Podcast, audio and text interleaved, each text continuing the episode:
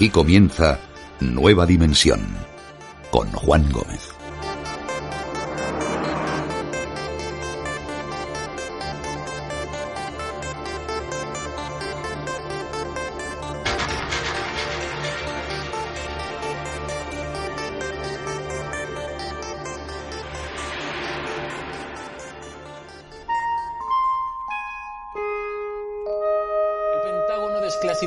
Tres vídeos de avistamientos de ovnis. El Departamento de Defensa de Estados Unidos divulga estas grabaciones registradas entre el 2004 y el 2015 para clarificar cualquier malentendido por parte del público.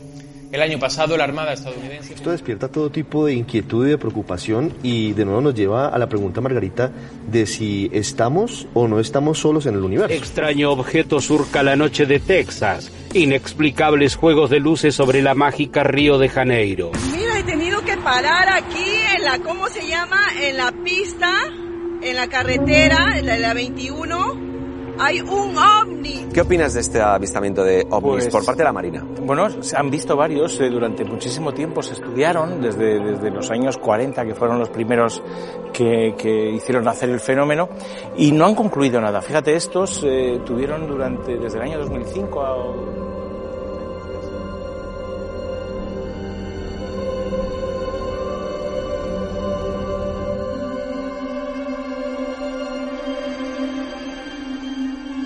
¿Cuántas veces hemos oído testimonios, noticias, informaciones, rumores?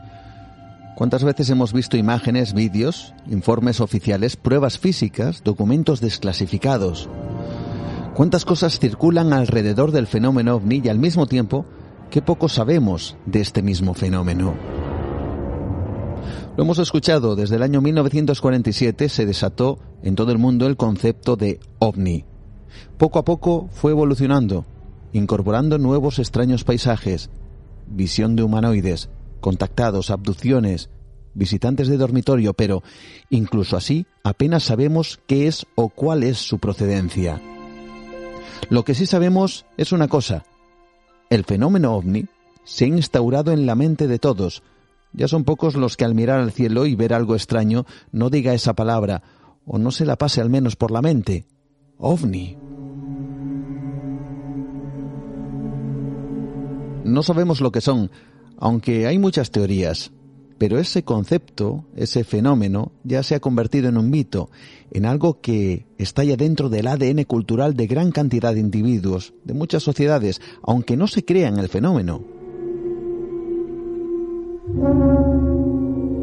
Y uno se pregunta, no tanto, insisto, qué es o cuál es su origen, sino cómo ha evolucionado desde el avistamiento de un piloto en el año 1947 llamado Kenneth Arnold. Nadie en esa época pensaba en naves espaciales venidas de otro mundo, ni mucho menos de otras dimensiones. Y en unas décadas, unas pocas décadas en realidad, a nivel histórico, ha pasado a formar parte del folclore. Hubo cierta propaganda, cierta exageración, por ejemplo, para que la sociedad pusiera su atención en este fenómeno? ¿Tenía algún sentido hacer esto? Desde luego ahora a todo el mundo le suena la palabra ovni. Las implicaciones que ésta tiene, ¿a qué se debe? ¿Al cine? ¿A los casos recogidos? ¿A los medios de comunicación? ¿A los investigadores? ¿A los divulgadores?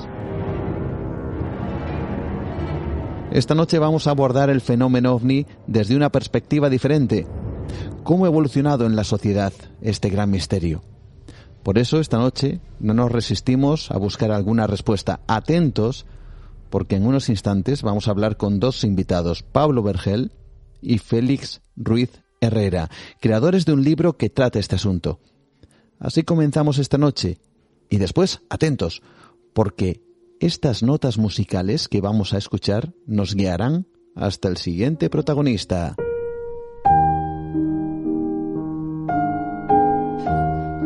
Fueron compuestas por Chopin, uno de los mayores compositores del mundo, pero dicen que tenía un secreto, un miedo atroz que le hizo pedir a sus familiares que cuando muriera le arrancaran el corazón, literalmente. Atentos a esta historia que nos traerá Pablo Tresgallo Vallejo en sus otros capítulos de la historia, con detalles, os garantizo, que no os van a dejar indiferentes y totalmente sorprendentes. Es el secreto de Chopin.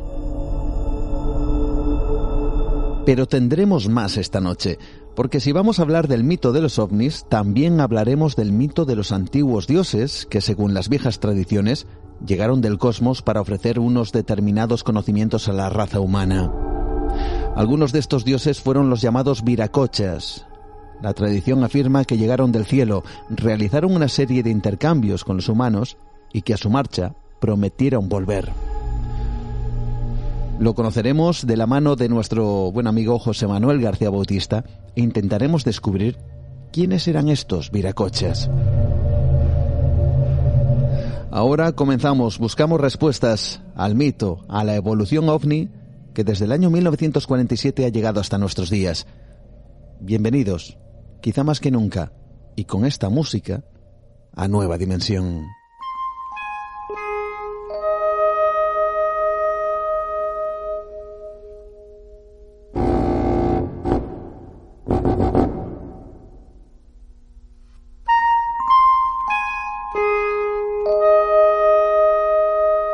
Antes, como siempre, un avance del capítulo de esta semana de Nueva Dimensión Premium.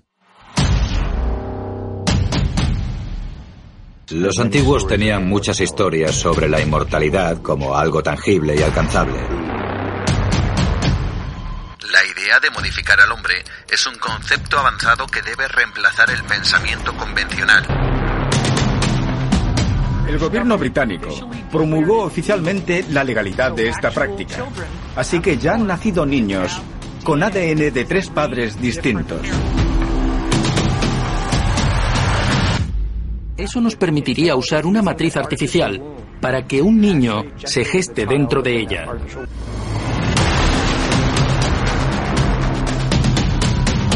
Podremos recopilar toda la información de alguien que ya no se encuentra con nosotros y crear un avatar que sea una imitación de esa persona.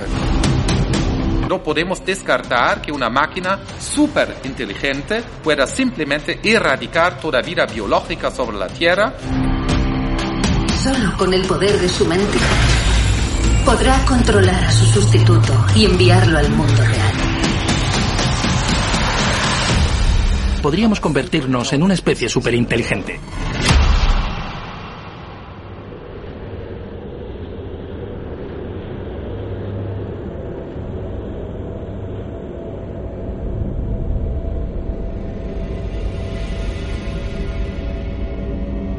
Como puede que sepáis amigos, se están planteando diferentes respuestas al denominado fenómeno ovni. La gran pregunta sobre su origen o su naturaleza es precisamente la que muchos quieren responder. Y en este sentido ya han surgido diferentes posibilidades. Pero lo cierto es que hasta llegar a este momento en donde se están ofreciendo esas respuestas, ha habido un largo camino, un largo recorrido, un camino en donde el fenómeno ovni ha calado tan profundamente que merece la pena averiguar cómo ha llegado a convertirse en prácticamente un mito, un fenómeno global, desde los primeros testimonios de extraños objetos en el cielo hasta, por ejemplo, la aparición de humanoides, abducciones, contactados incluso visitantes de dormitorio. ¿Qué ha ocurrido para que eh, el principio de todas esas luces o esos objetos extraños llegaran a convertirse en lo que es ahora? A tal punto que, por ejemplo, ¿quién no ha visto quizá alguna vez algo extraño y automáticamente ha pensado eso de si lo que estaba viendo no sería otra cosa que un ovni? Porque estoy convencido, forma parte casi de la cultura popular y de la cultura actual. ¿Cómo ha sido ese recorrido?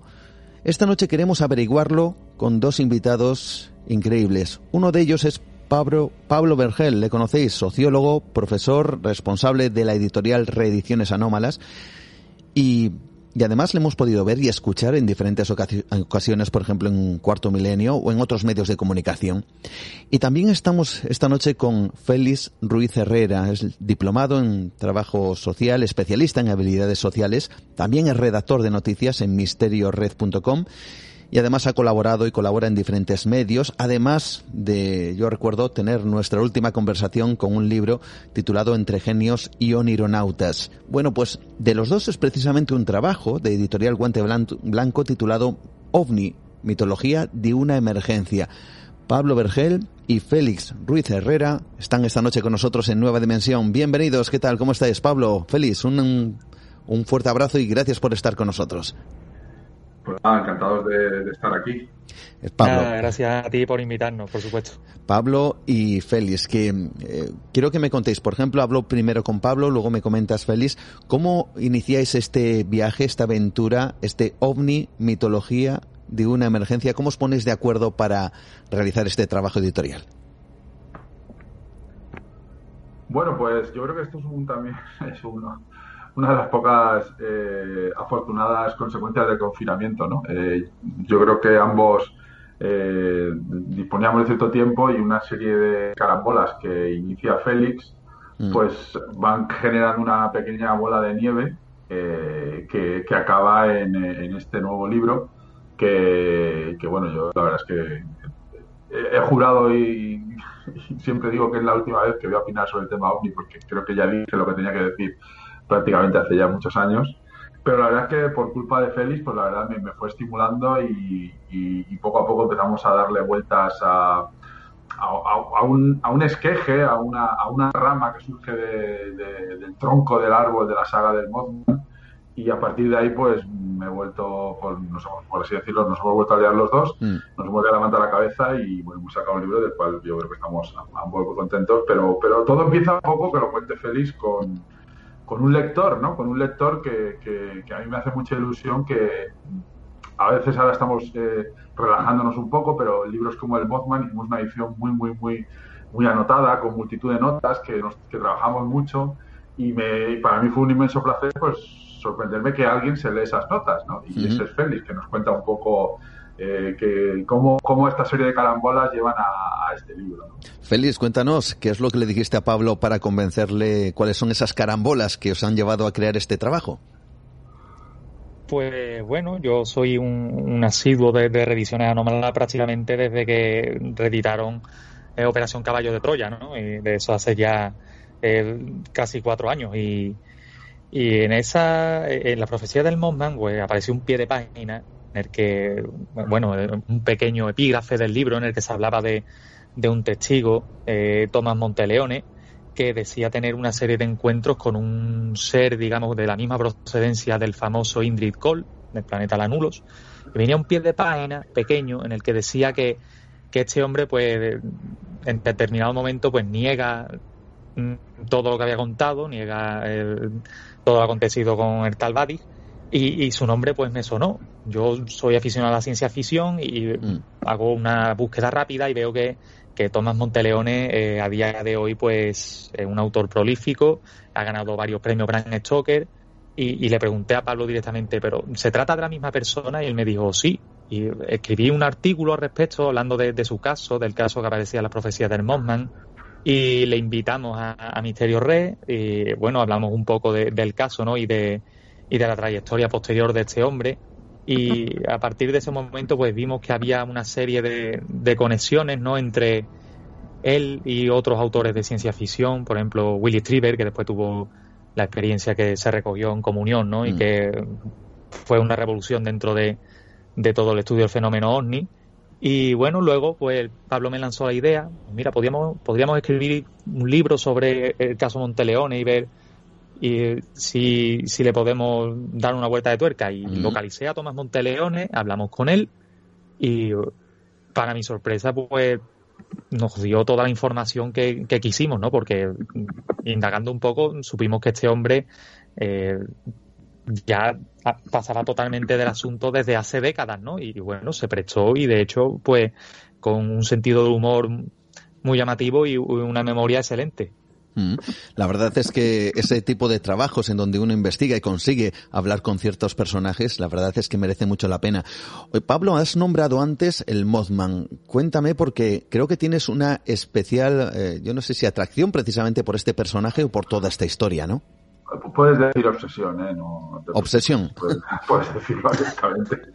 yo te puedo contar una anécdota. Yo, yo estuve hace cinco, seis años, estuve en Chicago y, bueno, intenté dar una, un poco, reciclar mi, mi carrera, hice un pequeño curso de, programación, una, una, serie de cursos que estaban en Estados Unidos que eran eh, muy cortos, pero bastante intensos en tiempo y, bueno, una especie de introducción a, los fundamentos de la programación, ¿no?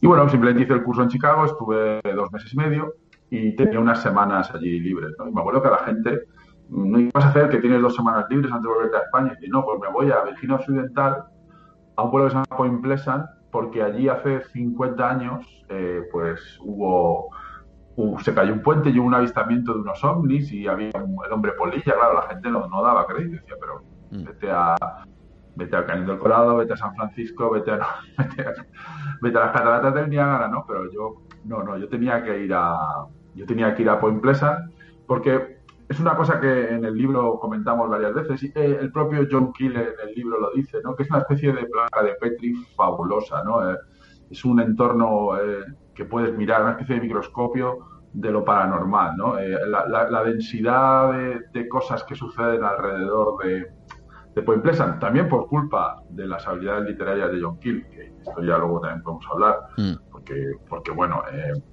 eh, eh, John Keel también tiene una manera de contar y tiene un estilo de nuevo periodismo donde mezcla realidad, ficción y, un estilo muy, muy, muy, muy, muy sugerente que también genera una, una matriz de, excitación alrededor de un lugar que luego a lo mejor pues tampoco, si, si, habláramos con la gente que vivía allí, pues se verían un poco sorprendidos, ¿no? Porque, pero eh, en las páginas de, de John Keel, eh, Point Pleasant para mí era la meca, era un sitio fascinante y allí me dirigí.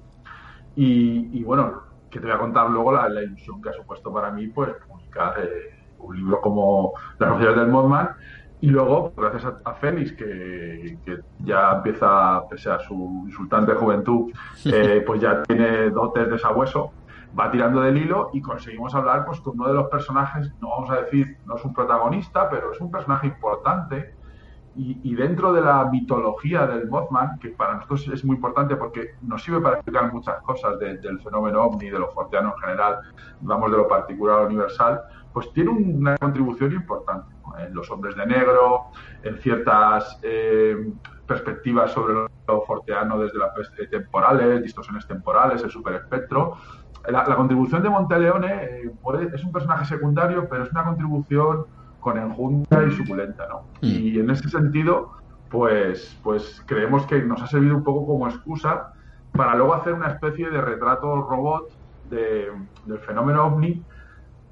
Nosotros además lo decimos con cierta chulería, con cierto desafío, porque también nos parece interesante, también decimos que no intentamos responder qué hay detrás del fenómeno. Y este, este libro no intenta no es el enésimo libro que te intenta dar la respuesta al fenómeno Y nosotros, desde la humildad, eh, nos rendimos ante la evidencia de que no podemos explicar ese fenómeno ovni, pero sí creemos que podemos explicar cómo se producen una serie de dinámicas psicosociales eh, y culturales alrededor del fenómeno ovni. Y ese ha sido un poco el objetivo del libro, que parte un poco de la anécdota de Monteleone de ahí nos encaramamos a, para nosotros, uno de los mitos fundacionales de la cultura forteana, que es la saga del Mothman, y a partir de ahí pues esbozamos una teoría de cómo eh, las oleadas se producen, los supercontagiadores del misterio, la, importancia de las narrativas, y, hacemos preguntas que, que, poca gente ha hecho, ¿no? Es decir, ¿por qué en 1947 la gente empieza a ver ovnis y no antes, ¿no? Mm. Vamos precisamente... Muy sencillas, pero que nadie creemos que ha intentado... Eh, Claro, vamos precisamente a eso porque a mí me gustaría, Félix, cuéntanos, año 1947, es el eh, momento con ese caso, con esa visión también de Kenneth Arnold, de esas, bueno, suerte de boomerangs, que así lo describió, así lo, lo escribió el propio, el propio Kenneth Arnold, esa visión de esos objetos volantes no identificados y a partir de ese momento se desata la locura. ¿Qué es lo que ocurre para que de repente esa fecha marcara un antes y un después y luego todo el mundo viera esos precisamente objetos volantes no identificados en el cielo, Félix? Pues eh, eh, en el libro lo planteamos, ¿no? Eh, si Kenneth Arnold ese día en vez de ver lo que vio, hubiera visto dragones, por ejemplo, nadie le hubiese creído. Mm. Pero aún así, aún así, mm, antes o después se habría dado algún caso que consideraríamos fundacional. ¿Por qué? Porque en el ambiente ya había una predisposición, digamos, social a que algo mm, ocupara o llenara un vacío que se había eh, generado eh, poco después ya del fin de la Segunda Guerra Mundial. ¿no? Eh, todo el desarrollo bélico, armamentístico de principios del siglo XX y todo e, ese desarrollo de, la ciencia ficción, de lo pulp, ¿no? que también tiene mucho que ver con, con la génesis del de fenómeno ovni, pues fueron creando un caldo de cultivo que finalmente pues eclosionó justamente cuando Kenneth Arnold eh, tiene aquel avistamiento en el Monte Rainier. ¿no? Eh, y, haciendo un poco de ejercicio de, eh, histórico y viendo y yendo un poquito hacia atrás, ¿no? Mm, vemos que en los años previos hay algunos autores y algunas eh, eh, publicaciones especializadas que, plantan una semilla y que mm, digamos que se sorprenden cuando esto eh, ve la luz y ya todo el mundo se convence o, ese rumor tan importante que se venía gestando, pues eclosiona lo que es el fenómeno actual. Y en concreto hablamos de, una persona, bueno, de un, par de personas, uno es Ray Palmer, el otro es Richard Shaver, eh, y juntos eh, dan forma a una saga, la, saga de Deros, eh, los recuerdos de Lemuria, en los que hablan de, de una serie de, de, invasores no intraterrestres que, que, bueno, que se comunican con este hombre, con Richard Shaver, supuestamente, y le lanzan una serie de mensajes que él va transcribiendo y que Ray Palmer, como buen editor, pues le ve pues, potencial y los va publicando, digamos, con periodicidad y le va, le va dando un resultado económico bastante importante. Digamos que Ray Palmer fue eh, el creador, entre comillas, del fandom de, la ciencia ficción, ¿no? De, que hoy cuenta con millones de seguidores, pero que en ese momento pues eran prácticamente un grupo marginal. Y, en torno a esta saga de Deros, de estos invasores intraterrestres, pues va creando un, un, rumor y una, una narrativa que después pues, va más allá, se convierte en lo que todos conocemos hoy, que el propio John Keel pues eh, destaca, ¿no? Y de hecho él señala que, que, Ray Palmer se sorprendió cuando descubrió que los platillos volantes que él inventó, pues ya eran cosas de dominio público y que todo el mundo hablaba de ellos. Mm.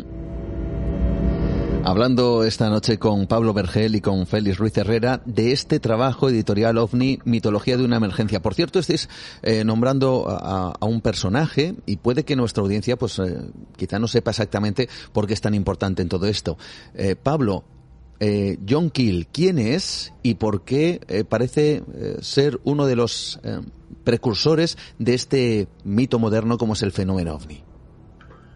Pues mira, eh, eh, curiosamente eh, yo escribiendo este libro he descubierto cosas como que, John Keel fue una figura que se incorpora muy tardíamente a la ufología. ¿no?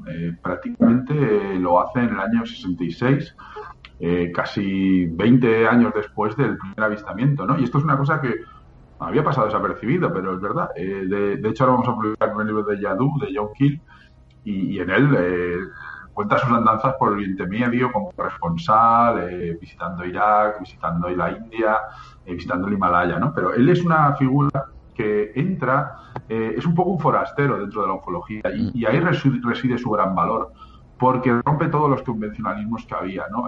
la ufología siempre se ha intentado, pues, por así decirlo, apropiar de una, especie de, de, aura de rebeldía ¿no? contra el sistema pero John Keel demostró que, simplemente era una forma de enfocar el problema muy rígida, donde los investigadores estaban siendo eh, muy dogmáticos, estaban investigando el fenómeno ovni, como hemos dicho antes, eh, cosas en el cielo se han visto siempre, los airships en el siglo XIX, en el, perdón, en el, sí, en el siglo XIX, o incluso durante todo el siglo XX hubo avistamientos de, los famosos Foo en la Segunda Guerra Mundial. Lo que pasa es que el contexto no, no, era propicio, ¿no? Eh, es a partir de 1947 cuando los objetos volantes, lo que, las cosas que se ven en el cielo, que decía Gustav Jung, mm. se asocian con la creencia de que estamos siendo visitados por extraterrestres. Y esta creencia, eh, aparte, yo te lo he contado a ti alguna vez, que para mí fue una, gran revelación un programa tuyo que escuché del humanoide del puente de San Miguel, ¿no? Mm, así es. Sí, claro, y ahí, tú ponías en evidencia eh, cómo la ufología eh, no estaba haciendo una investigación mm, neutral, neutral ni, ni no, no, ya lo digamos científica, sino ni directamente rigurosa, simplemente estaba proyectando sus anhelos. ¿no? Los investigadores eh, creían en, los extraterrestres y, condicionaban y contaminaban su manera de investigar. Entonces, claro, llega John Keel, que es una persona completamente ajena a este mundo, y descubre que, lo que están contando los, ufólogos y los investigadores no se corresponde con la realidad y que muchas veces las historias que se circulan y que tienen tanta popularidad eh, verdaderamente se retroalimentan porque existe una gran demanda por parte del público, como ha dicho Félix, por, había una influencia de esta cultura pool, mm. eh, que es muy importante y empieza a retroalimentarse. Y John Kill rompe con todo eso. John, John Kill demuestra que es uno de los primeros que, luego vendría más gente, Jacques Vallée, Justino Caravaca, gente que empieza a hacer trizas lo que se ha llamado el paradigma de la hipótesis extraterrestre. Y hoy en día, eh, Juan, tú sabes que cualquier persona que haya dedicado mínimamente tiempo a la ufología eh, no, puede defender el paradigma de la hipótesis extraterrestre eh, con, entusiasmo. podrá tener simpatía, pero no tenemos ningún tipo de argumento ni existe la casuística como tú demostraste en tu caso, de donde se demostraba, y esto era lo bonito, John Kill demostraba que era más fascinante aún, eh, los casos eran más fascinantes de los que nos contaban los investigadores ufológicos. Mm. Todo esto se une a la visita de John Keel a, Point Pleasant y a partir de ahí pues se empieza a conectar el fenómeno ovni con, eh, fenómenos paranormales, con los hombres de negro, con profecías, con contactismo y, es esta idea un poco ya que, viene un poco de Charles Ford, ¿no? De que es esta, esta intuición de que la realidad es mucho más absurda y, mucho más bizarra y, casi inaprensible, ¿no? Que, la, muchas veces se produce una serie de fenómenos que, no podemos, eh, que no podemos eh, concebir, ¿no? Y este es un poco para mí el gran valor de, John Keel. Como decía Jazz Vale, hablamos de herejes entre los herejes, ¿no? Mm. Eh, dentro, de, dentro de la heterodoxia, pues hay gente que desafía la propia heterodoxia, ¿no? y en ese caso es la, fuerza la fuerza de John Kill. ¿no? Para nosotros es una gran influencia, ¿no? Porque, bueno, él luego él tiene sus, sus ideas acerca de lo que puede ser el, el fenómeno pero sobre todo rompe, rompe la... Para mí lo fundamental es demostrar que los ufólogos, y esto es algo que nosotros en el ensayo hacemos mucha incidencia, porque creemos que existe una connivencia entre cierta cultura pulp, cierta cultura ufológica y ciertos medios que van generando estas oleadas, y que mm. van alimentando esta idea de que estamos siendo visitados por seres extraterrestres, cuando la realidad es que no hay, no existe ningún argumento para ello, mm. para, para pensarlo. La verdad es que es un tema apasionante. Por cierto, Félix, eh, tú escribes artículos en misteriored.com y por lo tanto tú eres uno de esos investigadores, una de esas personas que de alguna forma también intentan llegar o hacer llegar al gran público ciertos casos de diferentes aspectos de las anomalías, vamos a denominarlo. Y también abordáis precisamente ese papel, el papel importante del divulgador, de los medios de comunicación, incluso de los propios ufólogos, que de alguna forma pudieron determinar o pudieron dibujar en la mente de las personas a nivel general un, fenómeno como el fenómeno ovni, eh, bueno, de ciertas características. Tú lo comentabas antes, Pablo, el tema de la línea extraterrestre, pero Félix, en este sentido, eh, los medios de comunicación, ¿cuál era el papel o cómo influyeron o cómo han influido hasta llegar hasta nuestros días? Eh, estudiando todo el material que reunimos para el libro, nos dimos cuenta de algo muy curioso y es que cuando eh, cuanto más eh, llega al gran público y los más media, digamos,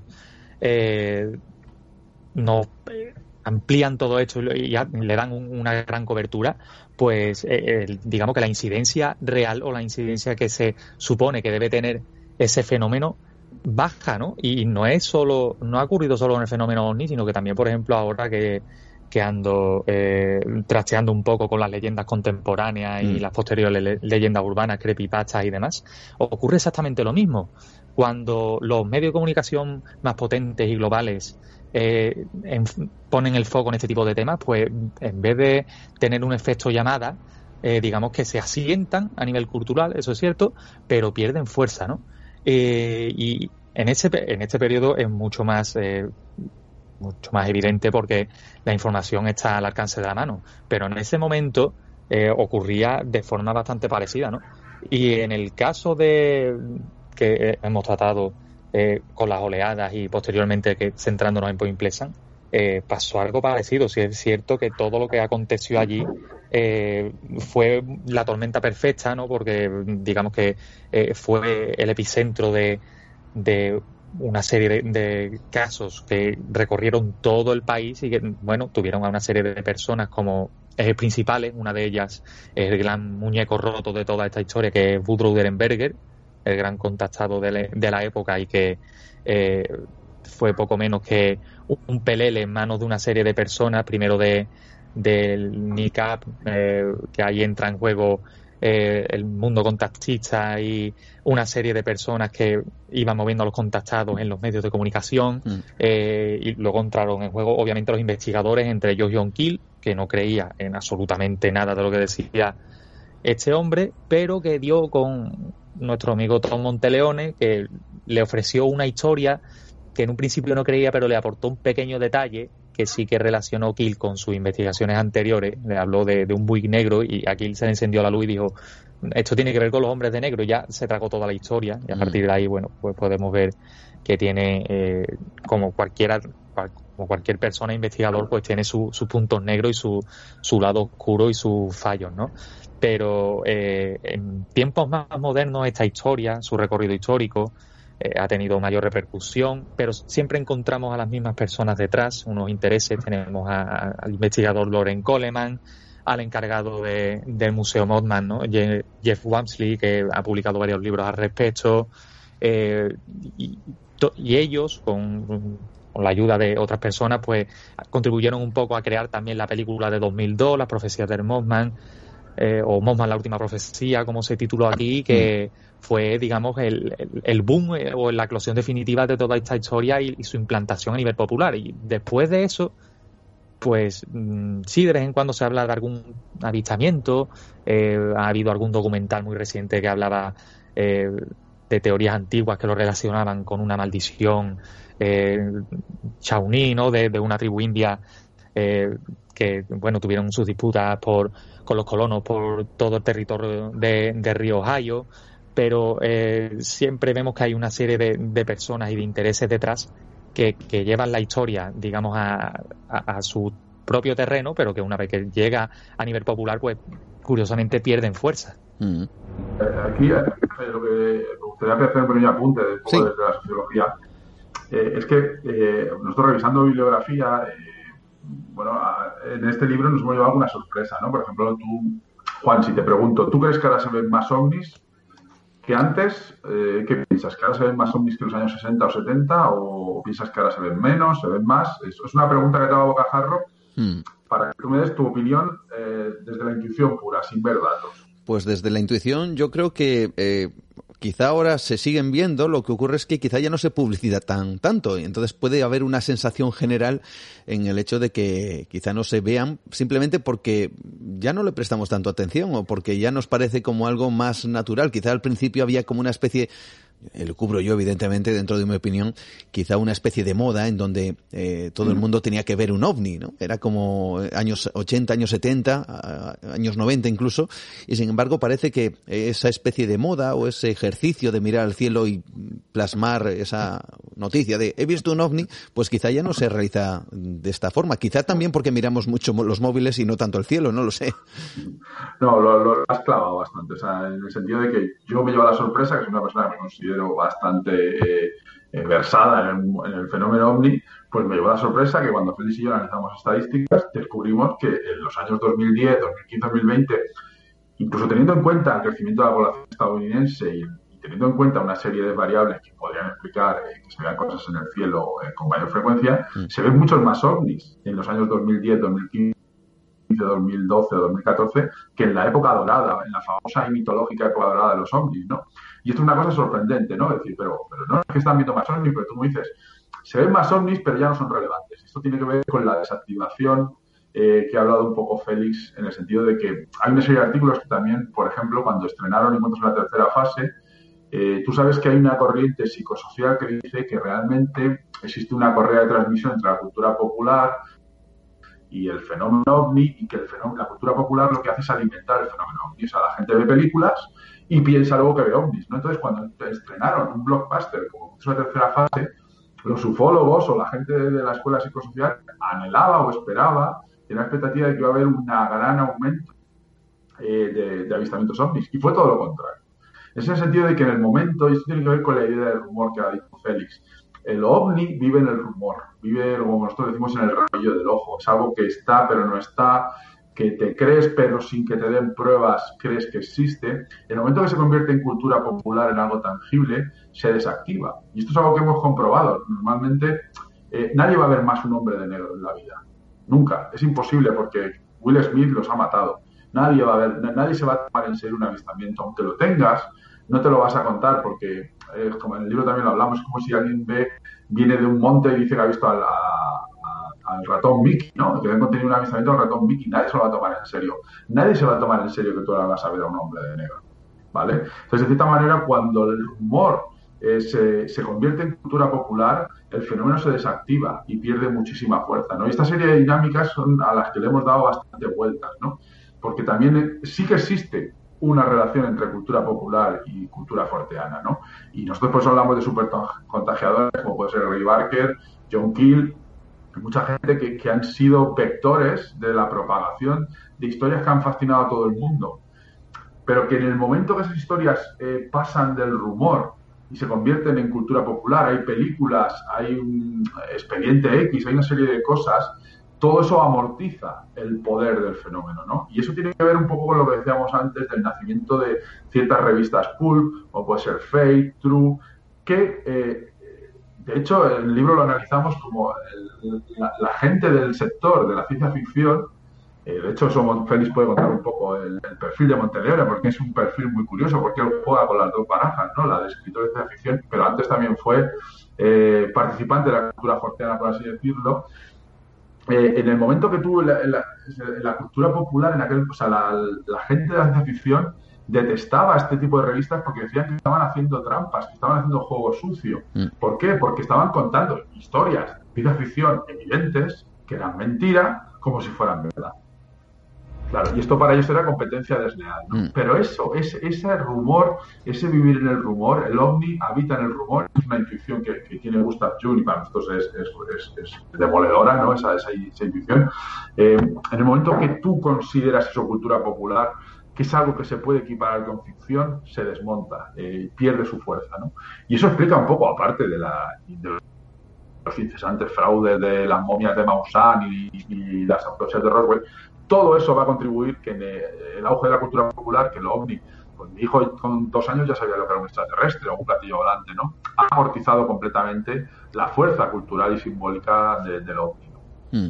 Hay además casos míticos, eh, como el famoso monstruo de Flashwood o las criaturas de, de Kelly Hopkinsville, ¿no? Pero parece que estos casos, por ejemplo, son únicos, son aislados, y, pero son casos tremendamente conocidos que desde luego marcaron un antes y un después en, esta, en este tipo de fenomenología y ojo que subían un nivel porque ya no era una visión de una luz, un objeto extraño, sino que también directamente se vinculaba esta visión de estos objetos con este tipo de criaturas, como si esos precisamente fueran sus tripulantes, ¿no? Y esto también dio un salto a la hora de la concepción del fenómeno ovni. Ya no es una luz, sino que hay algo dentro, algo inteligente y algo que no somos nosotros, ¿no?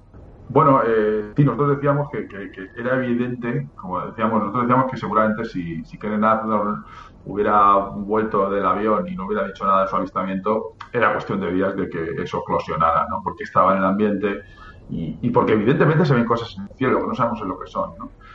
Pero como tú bien dices, hay unos saltos curiosos. Sabíamos que esas luces iban a bajar al cielo y de esas luces iba a salir algo, ¿no? Y esa, ese algo es, es, es las criaturas, eh, esas que dicen Callejo y Canales, que usted no debería creer, ¿no? Pues, eh, nosotros lo decimos en el libro abiertamente.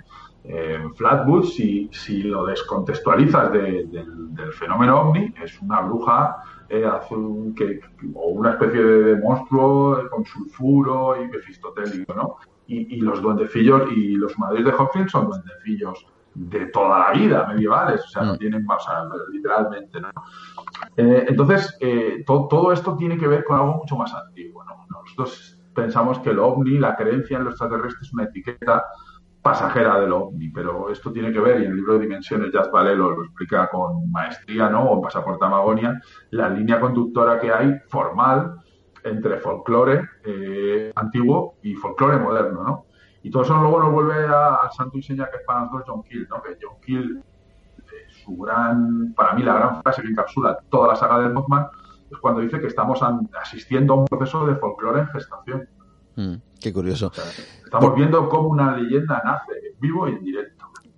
Es increíble porque desde luego todo esto forma parte del camino que ha llegado hasta nuestros días, esa cultura del fenómeno ovni o ese mito. Por cierto, Félix, también eh, tratáis en el libro o algo que, bueno, pues parece que navega precisamente entre una delgada línea entre el fenómeno ovni, las abducciones, las visitas o no supuestas de estos eh, seres que aparentemente tripularían estos objetos y que tiene que ver con lo que se denominan los visitantes de dormitorio. Félix, ¿por qué analizáis este fenómeno dentro del libro OVNIS, Mitología de una Emergencia?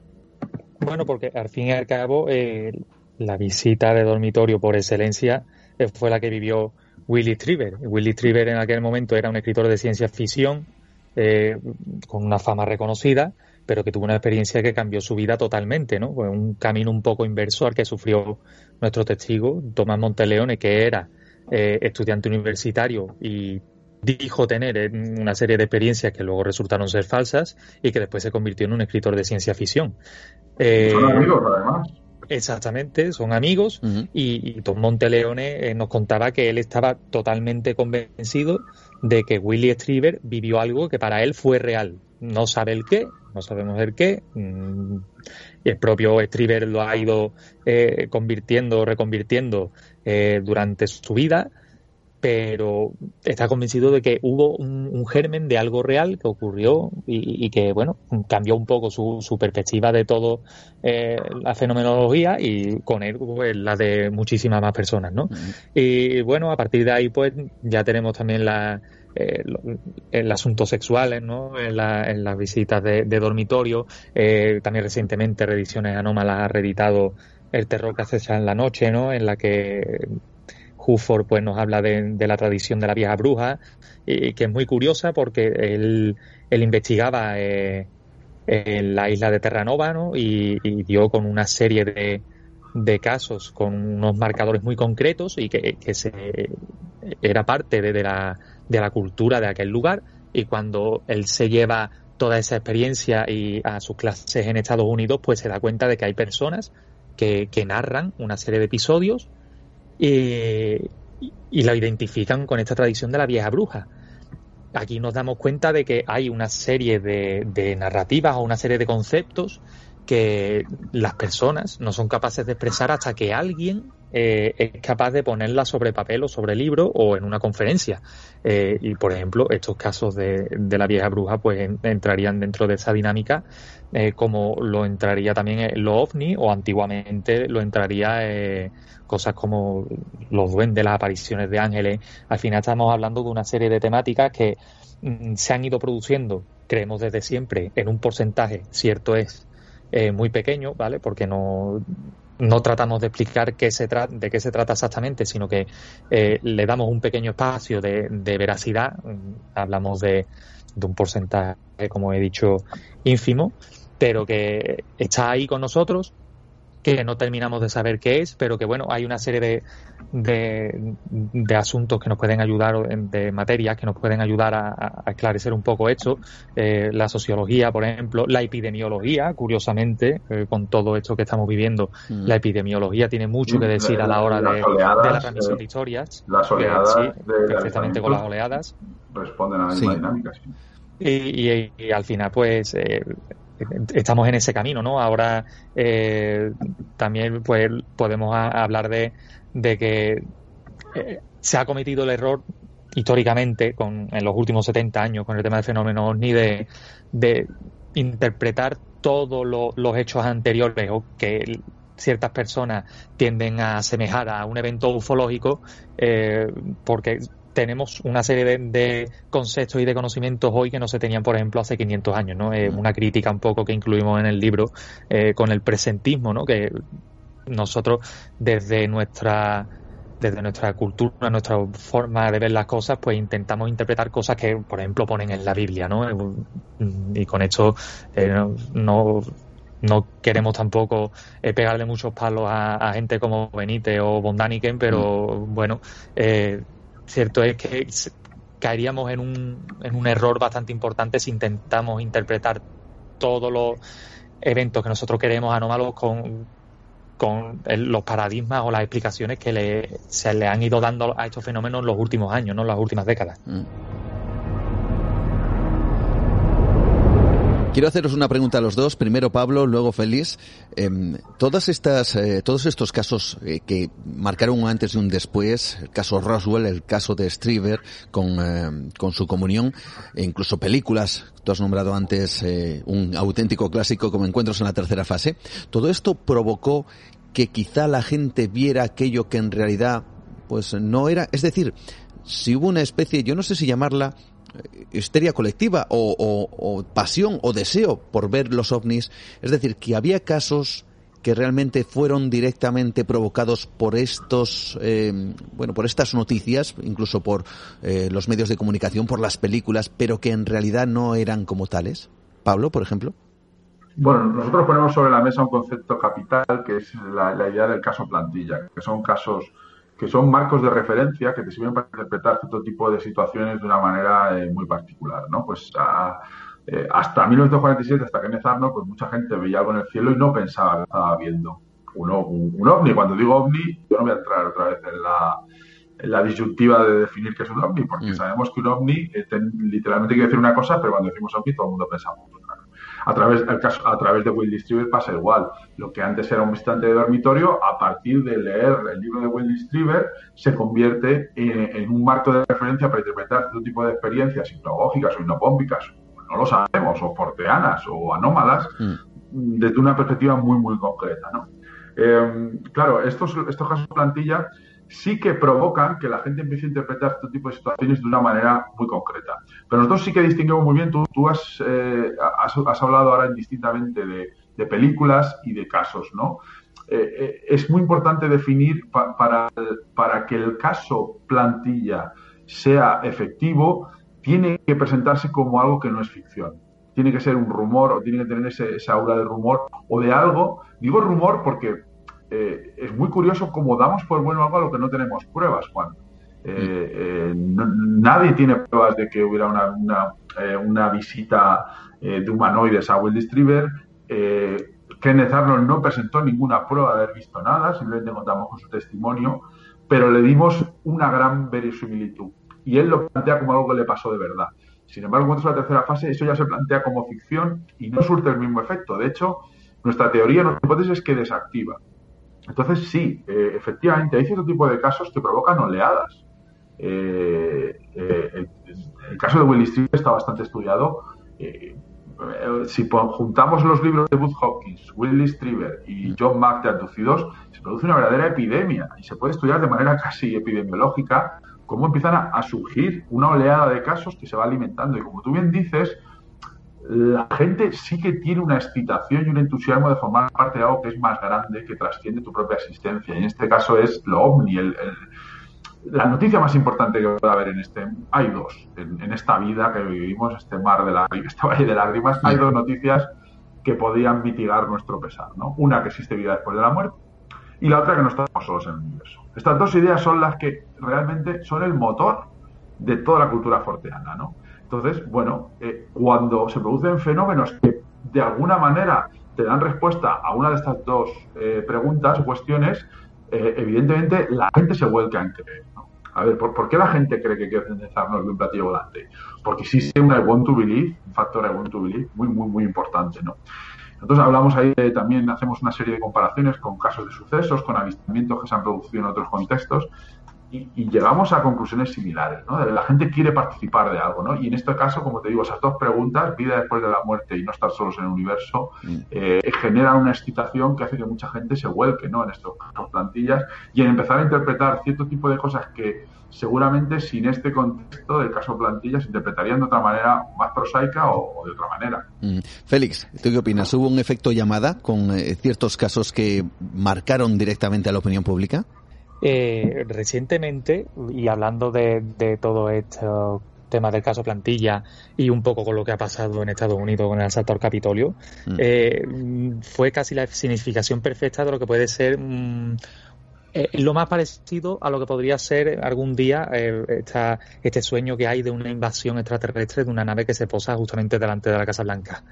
y, y Anteriormente ya hubo un ejemplo que Pablo, de hecho, lo sacó a colación, que fue el de eh, el programa de Orson Welles cuando radió la Guerra de los Mundos y, estuvo radiando eh, los eventos que contaba H.G. Wells como algo real. Y eso es cierto que a la larga se ha demostrado que no fue eh, tan tremendo como, como se decía que era, pero que provocó que personas salieran de su casa sin tener ningún tipo de prueba ni de información verídica, con armas, eh, organizándose para eh, intentar defender sus casas de, una amenaza que simplemente no existía. es un caso muy curioso que, que, nos demuestra que, que sí que en un determinado contexto y en un eh, con un cargo de cultivo propicio, pues hace que la gente reaccione de una forma totalmente ilógica. Luego tenemos el caso contrario, eh, por ejemplo, eh, ya que hablamos de comunión, yo voy a hablar de, otras películas que pudieron provocar algo parecido. Candyman, ¿no? En el año 92, que sacó un poco a los folcloristas a la palestra porque la el protagonista de la película era un folclorista. Eh, o Leyenda Urbana del año 98, de, protagonizada por Jared Leto, ¿no? en la que se condensaba todo a esta, este ambiente universitario en el que eh, el amigo de mi amigo me cuenta que le ha pasado esto, y la leyenda de la Coca-Cola mezclada con el petaceta y esta serie de cosas en mm. la y, y alguien pues toma todos estos ejemplos y, los lleva a la vida real, ¿no? Y a raíz de eso, pues se pensaba que, esto eh, se iba a extender, pero es lo que estamos hablando. Una vez llega a la cultura popular, se asienta, eh, todos tenemos esos conceptos en la cabeza y, eh, por ende podríamos pensar que esto se va a extender, pero curiosamente ocurre lo contrario. Se siguen produciendo casos, pero no tienen la repercusión mediática que podrían tener si, si se dan de forma esporádica y en un lugar, momento eh, concreto, como fue en el caso de Wells anteriormente. Eh, prácticamente para terminar, Pablo, también pregunta conjunta. Pablo, ¿cuál crees que es el futuro del fenómeno ovni? Pues, a ver, yo, yo cuando era más joven, eh, iluso, decía que el salto, y hablaba un poco, pero me un poco, si los sumitas nos mandaban cartas, pues los, los, nuevos, los neoextraterrestres, los neo-humanoides, pues deberían mostrarse en Internet, que según hay mucha gente, y yo estoy de acuerdo con ellos, de hecho dicen que Internet ya es un plano astral, que, es una especie de realidad astral, y es verdad, porque vivimos en ella, nos desvirtualizamos en ella, viajamos en ella, nos volcamos en ella, ¿no? Y, bueno, es una hipótesis interesante. Pero luego he estado madurando y yo creo, siempre digo lo mismo, que el ovni para mí es un fenómeno del siglo XX y nosotros estamos viviendo los, los ecos de él. ¿no? Para mí eh, creo que creo que no, no va a haber, no se van a recuperar la relevancia por mucho que se empeñe el cantante de Blink 182 y To The Stars Academy, creo que el OVNI no va a ser tan relevante eh, como lo como lo fue eh, en los años 60 y 70. ¿no? Creo que es un mito del siglo pasado, el gran mito para mí del siglo XX, y con él, pues no es que muriera, pero ya entró en una dinámica pues, un poquito de decadencia. Y a lo mejor, pues dentro de unos años me entrevistas y estoy completamente equivocado y hay avistamientos y existe una cultura ovni y, todo esto sigue muriendo, ¿no? Pero ese es mi, es un poquito mi, vaticinio. Creo que, creo que el ovni eh, es algo del siglo pasado de gente de, mi generación y, no sé si va a haber eh, recambio o si va a tener la misma fuerza que tuvo en el pasado. ¿Y para ti, Félix? Eh, bueno, es cierto que desde la ciencia pues se busca obviamente dar respuesta a esa pregunta de si estamos solos o no. Eh, constantemente tenemos noticias de planetas en zonas habitables, eh, de, extrañas señales de radio. Por ejemplo, esta semana hemos tenido eh, la de Ganímedes que tiene un origen perfectamente natural.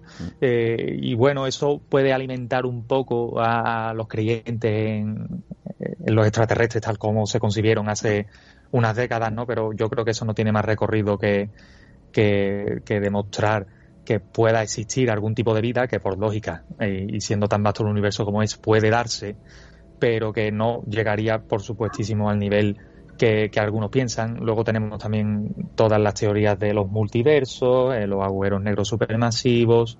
Eh, todo eso puede dar poco de esperanza a todos estos creyentes de la, de la hipótesis extraterrestre clásica, pero mm, aparte de eso, yo creo, tengo la sensación de que este fenómeno es plenamente humano, que, eh, eh, como ha dicho Pablo, el mito del siglo XX es una nueva forma de ver tradiciones más antiguas, ¿no? Eh, las brujas, los incubos y súcubos, los ángeles, las apariciones celestiales, los, dioses antiguos.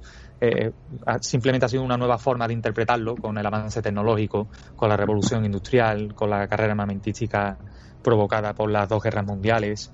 Y en ese ámbito, pues creo que una vez que unamos eh, y abramos camino y abracemos eh, sociología, psicología, historia, epidemiología y un poco también la antropología y, y, escribamos y, indaguemos en ese aspecto y corramos todos un poco de la mano, pues creemos que, pues yo por lo menos creo que el fenómeno OVNI, tal y como lo hemos concebido hasta ahora, pues no tiene más que, no tiene más recorrido, no tiene no tiene más dónde agarrarse, simplemente acabará o se transformará en otra cosa o se convertirá en un, estudio histórico.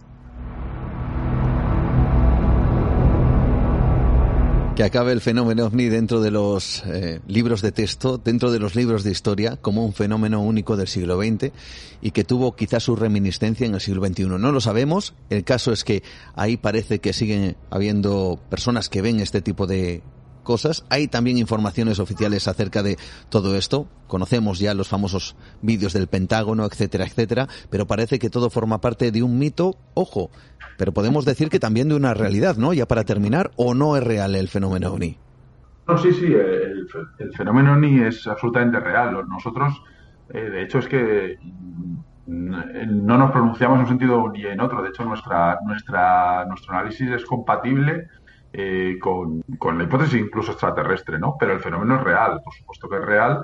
Lo que no sabemos muy bien es su naturaleza y, nosotros en este libro, eh, humildemente, nos hemos centrado más en cómo se han difundido las narrativas y, por eso hablamos de mitología. No queremos decir que el ovni es exclusivamente un mito, pero sí que existe una mitología alrededor del fenómeno ovni que es real.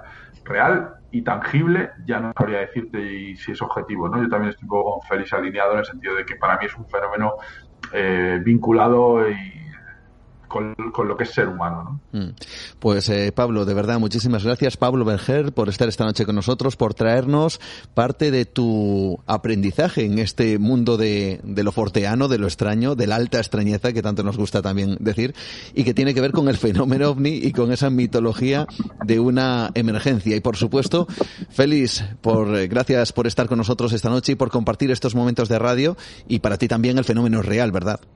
Bueno, el fenómeno real, eh, el fenómeno es, eh, tengo la sensación de que es plenamente humano.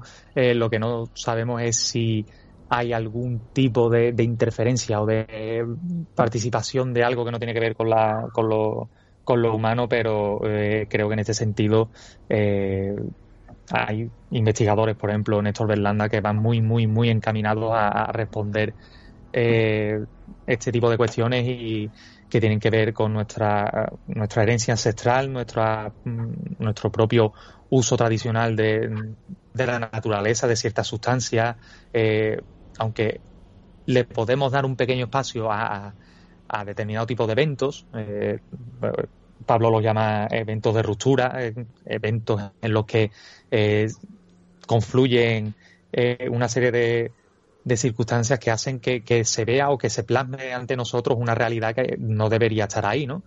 ¿Es extraterrestre? ¿Es eh, otro tipo de cosa? No lo sabemos, mm. pero eh, podríamos decir que el fenómeno evidentemente es real, aunque no tenemos por qué etiquetarlo como ovni. Mm. Pues eh, de nuevo, Pablo Vergel, muchísimas gracias. Gracias a vosotros. Y gracias, Félix Ruiz por estar esta noche con nosotros. A vosotros, muchísimas gracias. Hasta la próxima.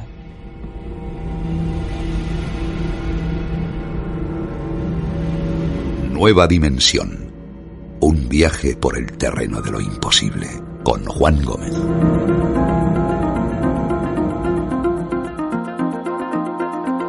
Con Pablo Vergel y con Félix Ruiz Herrera hemos alcanzado prácticamente nuestra primera hora de programa aquí en Nueva Dimensión. Está claro que el fenómeno ovni es algo absolutamente real, pero también está claro que ha generado a lo largo del tiempo prácticamente un mito desde el año 1947 hasta nuestros días y que forma parte ya del imaginario colectivo. Alguien diría que forma parte de la cultura popular y ya se ha instaurado como un elemento más de nuestra vida. Aunque sea de manera puntual, aunque sea de vez en cuando en las noticias, aunque sea cuando uno mira al cielo y ve algo extraño, pero ya se identifica con esa palabra, OVNI. Y en el programa de esta noche, como siempre, agradecer todo vuestro apoyo a esta gran familia dimensionaria y también vuestros comentarios, vías de contacto, a través de los cuales podéis participar en Facebook Nueva Dimensión o mi perfil Juan Gómez Ruiz, en Twitter, arroba Nueva de Radio, Instagram Nueva Dimensión Radio y también nuestro número de WhatsApp 643 84 83 63 y también nuestro email nueva de radio arroba gmail.com. Vuestros comentarios protagonistas del programa de la semana pasada en donde estuvimos hablando con Miquel Navarro, periodista investigador que nos trajo una abducción o un caso de abducción realmente extraño precisamente en nuestro país, en España. También estuvimos hablando con el doctor en historia antigua Pedro Ángel Fernández del mito de las bacanales, también otro mito que ha llegado hasta nuestros días, pero de manera bien diferente al fenómeno ovni, evidentemente. Y también estuvimos la semana pasada mirando a los cielos con José Manuel Nieves en busca de posibles señales de vida extraterrestre. Comentarios que nos llegan, por un lado, de Emilio José Sánchez Morilla, un auténtico dimensionario que entra, nos da las gracias, al igual que Iván, que entra en esa pole, eh, Waxo, que dice, frío, camita y nueva dimensión, noche perfecta. Antonio Lara, que nos dice, fantástica noche para un programa más de nueva dimensión, Bacanales, Universo y 1983, el año que nací, así que se puede pedir más y nos manda un abrazo dimensionario que hacemos extensible, por supuesto, a todos vosotros. Gracias a Juan, gracias a Mirta García, fabulosa pinta tiene el programa, por supuesto gracias a Bego, gracias a Chari Sánchez, gracias a Pilar que dice qué buen programa, hoy muy futurista y yo encantada. Mao Fresquito que nos dice muchas gracias por el programa y dice que nos pide perdón o nos pide disculpas porque por primera vez se ha dormido con eh, la intervención de Pedro Ángel. Bueno, pues eh, hay cuestiones que por supuesto pueden darse más a la emoción, a la sensación u otros temas que son históricos y que quizá no sean tan emocionantes. Bueno, no pasa absolutamente nada. Seguro que hay ocasiones para poder retomar esa historia y poder disfrutarla con calma. Che que nos dice fantástico programa, pero especialmente la última sección. Me encanta la astronomía y las historias del espacio. Felicidades a José Manuel Nieves. Gracias también a Iván que nos dice gracias por el programa, me ha gustado mucho y se ha tratado un caso de mi tierra en Navarra y José Manuel Nieves impresionante. María del Mar Baena, que comenta que si el abducido era una persona eh, con cierta conexión con el ámbito militar y él de alguna forma describió aquello como efectivamente una especie de experimento militar, lo más seguro es que fuera así. ¿Quién sabe? Eloy Herbas eh, Calle también, gracias eh, Juan por otro programa. Dice, ni la borrasca Filomena hace que faltes a tu cita semanal.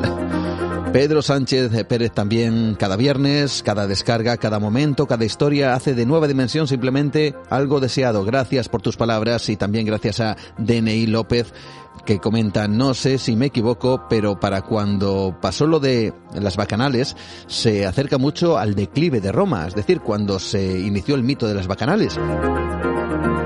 Bueno, vuestros comentarios que han sido muchos, extensos también, los comentarios que nos hacéis en Nueva Dimensión Premium, agradecer por supuesto, parece que está gustando mucho y esto lo queréis eh, hacer o nos lo queréis hacer ver también a través de nuestro programa especial, ese universo expandido llamado Nueva Dimensión Premium. Y por supuesto, no olvidar nuestro hermano pequeño, el Misterio Extra.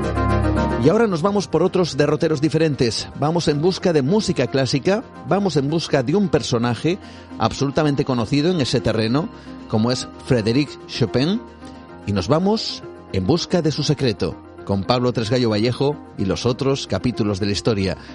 Y además, unos capítulos que iniciamos de una forma muy especial, ya veréis, aquí Nueva Dimensión.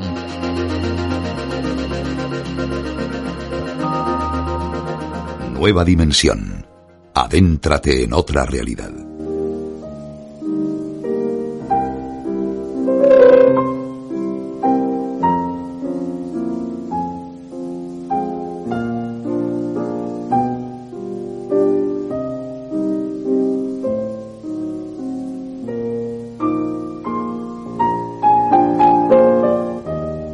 Como decía, vamos a comenzar los otros capítulos de la historia con una música muy especial, que es esta, que estamos escuchando ahora mismo, que nos acompaña en Nueva Dimensión. muy reconocible para los amantes de la música clásica y yo creo que para muchos en general, incluso para aquellos que pasan de puntillas también por ese género clásico de la música. Es el opus 9, número 2 de Chopin. Y alguien así, alguien que tiene pues esta sensibilidad para dibujar estas notas y poder plasmarlas a lo largo del tiempo y que efectivamente se ha quedado como uno de esos grandes clásicos, pues también tenía sus secretos, también tenía y tiene sus misterios. Música que nos acompaña en los otros capítulos de la historia que, como siempre, por supuesto, también Pablo Tresgallo Vallejo nos hace gala, nos hace honor de su presencia. Muy buenas noches. ¿Qué tal, Pablo? ¿Cómo estás? Hola, buenas noches, Juan. ¿Qué tal esta melodía? A ti te gusta particularmente, ¿no? Me encanta. Eh, para mí, Freddy Chopin es uno de los grandes compositores. Es, yo la admiro profundamente, me encanta. Y concretamente este Opus 9 número 2, este nocturno, es, me parece maravilloso. Estos son los otros capítulos de la historia. Esta es la iniciación a este viaje que vamos a realizar con Chopin porque es protagonista hoy, ¿verdad, Pablo? Sí, sí, hoy va a ser protagonista de, nuestra historia, Frédéric Chopin, este compositor polaco, como digo, al que admiro y que, bueno, pues tiene una historia ahí un poco rocambolesca con una parte de su cuerpo que ahora vamos a ver y que espero que a nuestros oyentes les guste. Seguro que sí, porque forma parte de la curiosidad y también vamos a enlazar directamente con algún caso ocurrido en España. Ahora vais a ver, vais a descubrir de qué vamos a hablar, porque, bueno, es muy musical esta parte del programa, pero no en cuanto a las obras de este hombre, sino en cuanto a su vida, o quién sabe, si en cuanto a más allá de su vida, en su legado después de su muerte.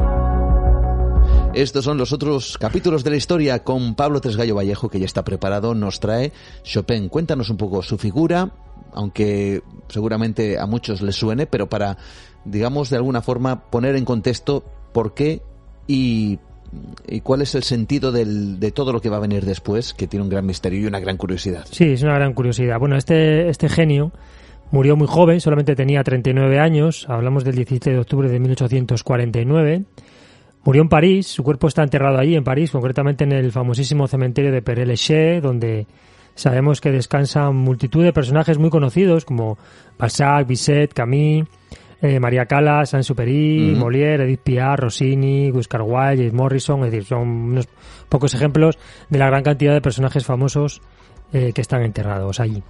Bueno, en realidad eh, mm, vamos a decir que no descansa todo el cuerpo completo de Chopin, porque hay una parte de él que fue llevada mm, a su país natal, a Polonia, más concreta a su capital, a, a Varsovia. ¿Y qué parte es esa? Más concretamente, su corazón. En concreto su corazón, pero tenemos que decir que Chopin a lo largo de su vida también tenía ciertas fobias que le, le vinculan directamente con, con bueno, con, con, la muerte directamente. Vamos sí, bueno, él, él, antes de morir, él, él, él pidió pues eh, que se llevara, vamos, que arrancaran ese corazón de su cuerpo una vez muerto uh -huh. y que lo llevaran a su, a su país natal. ¿Cuál era en realidad el, el motivo para, para esta petición?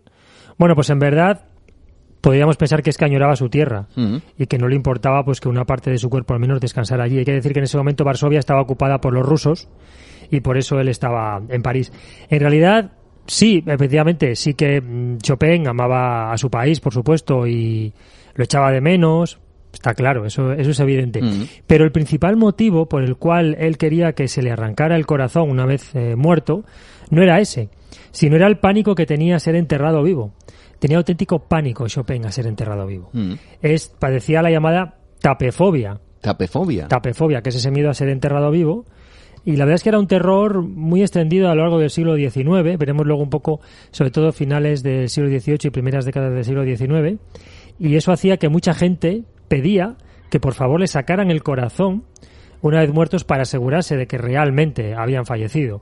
De hecho, él lo dejó escrito y escribió eso, que le abriesen el cuerpo tras su muerte.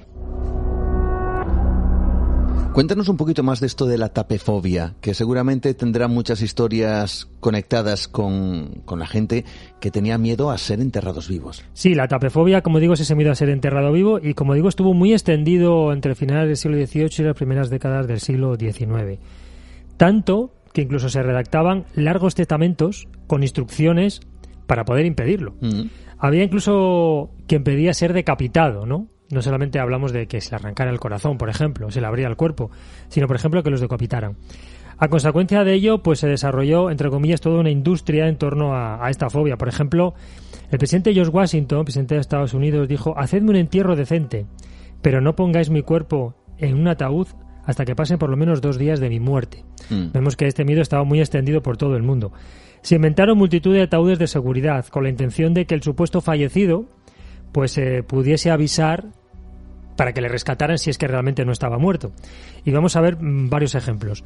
Eh, se inventó una petición del duque de Brunswick, que era un mariscal de campo prusiano, antes de su muerte en 1792. El ataúd tenía una ventana que permitía que entrara la luz Mm. y un tubo para suministrar aire fresco, aire fresco al interior del ataúd. En vez de tener una tapa cerrada con clavos, estaba con una cerradura y dentro del ataúd había en un pequeño bolsillo dos llaves, una para el ataúd y otra para la tumba donde, donde estaría situado ese ataúd. Que se sepa, nunca llegó a utilizar estas llaves. Entendemos que, que estaba muerto de verdad. Entendemos que sí, o queremos creer que sí, esperemos por su bien que sí.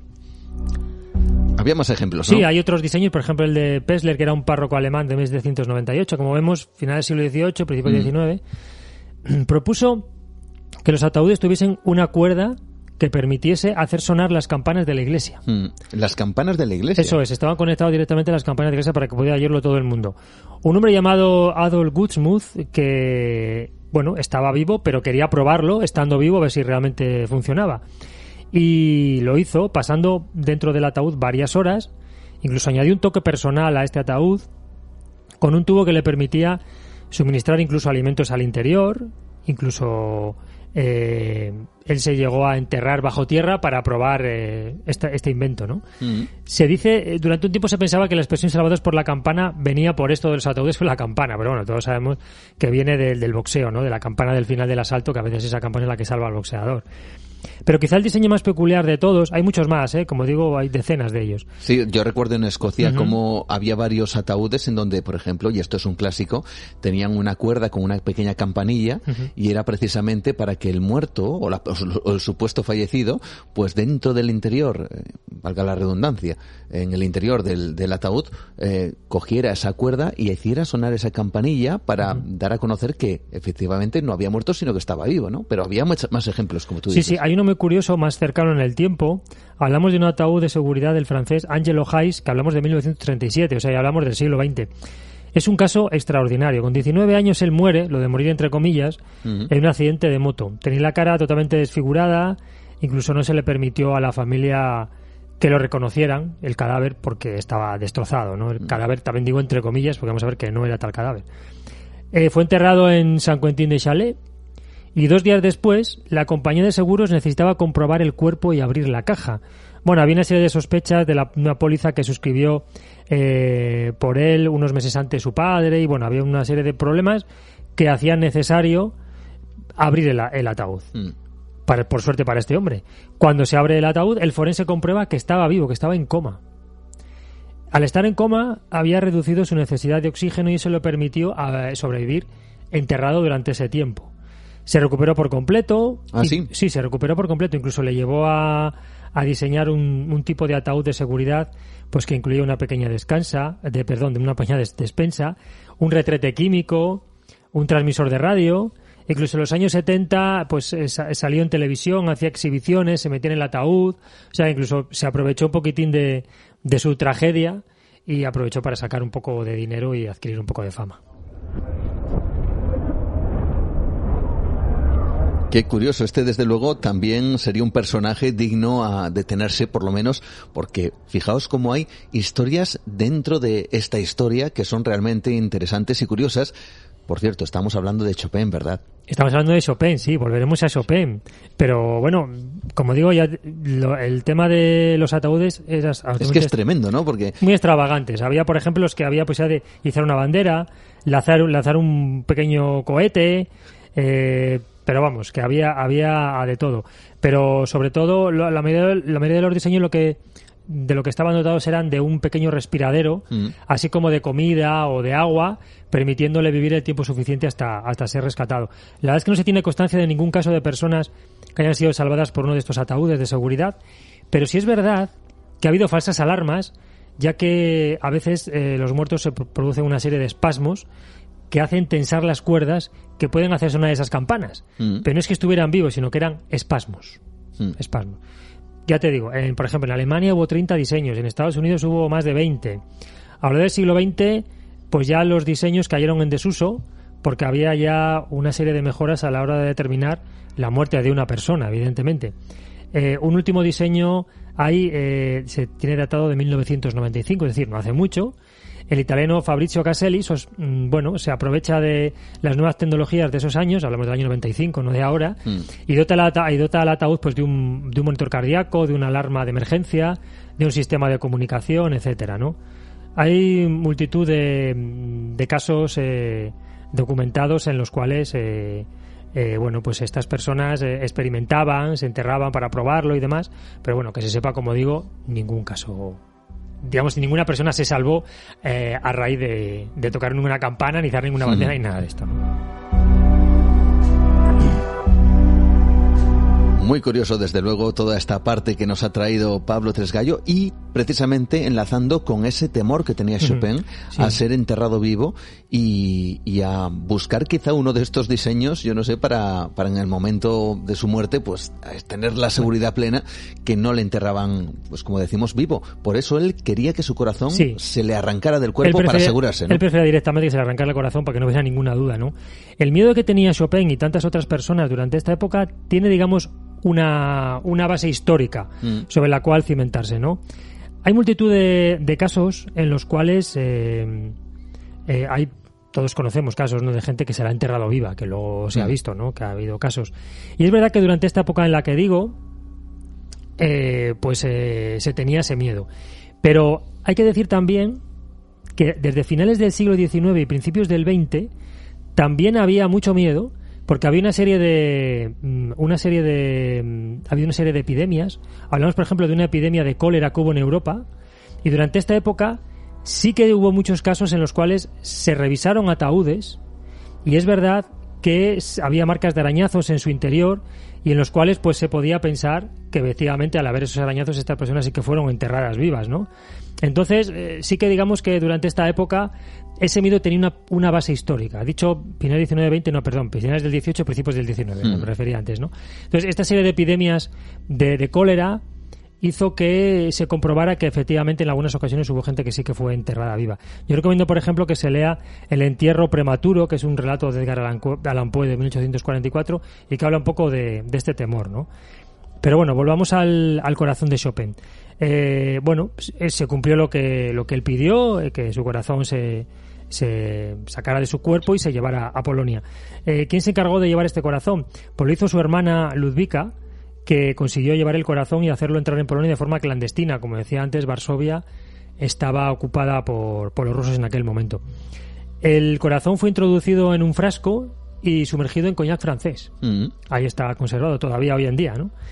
¿Y, y dónde está exactamente el corazón de Chopin hoy en día? Bueno, está en el interior de una de las columnas de la iglesia de Santa Cruz, que está en Varsovia, en la capital de Polonia. Mm, Pero no se puede ver, no se puede visitar. No, digamos que está dentro de, como si fuera una especie de cripta, y está, está enterrado ahí. O sea, tú no vas a la iglesia y no lo ves directamente. No es que se vea directamente. Mm. Tú ves el pilar donde está, pero no ves el, colo- el corazón directamente. Mm, Y hay controversia acerca de este corazón porque me imagino que habrá pasado por multitud de vicisitudes hasta llegar ahí, ¿no? Claro, eh, lo primero es que eh, hay que hay vamos autores, eh, científicos, estudiosos que hablan de si realmente la causa de la muerte de Chopin fue la tuberculosis. Esa es la versión oficial y es una enfermedad que padecía desde hacía unos meses antes de, de morir. Lo que pasa es que la autopsia no determinaba exactamente cuál era la causa de su muerte.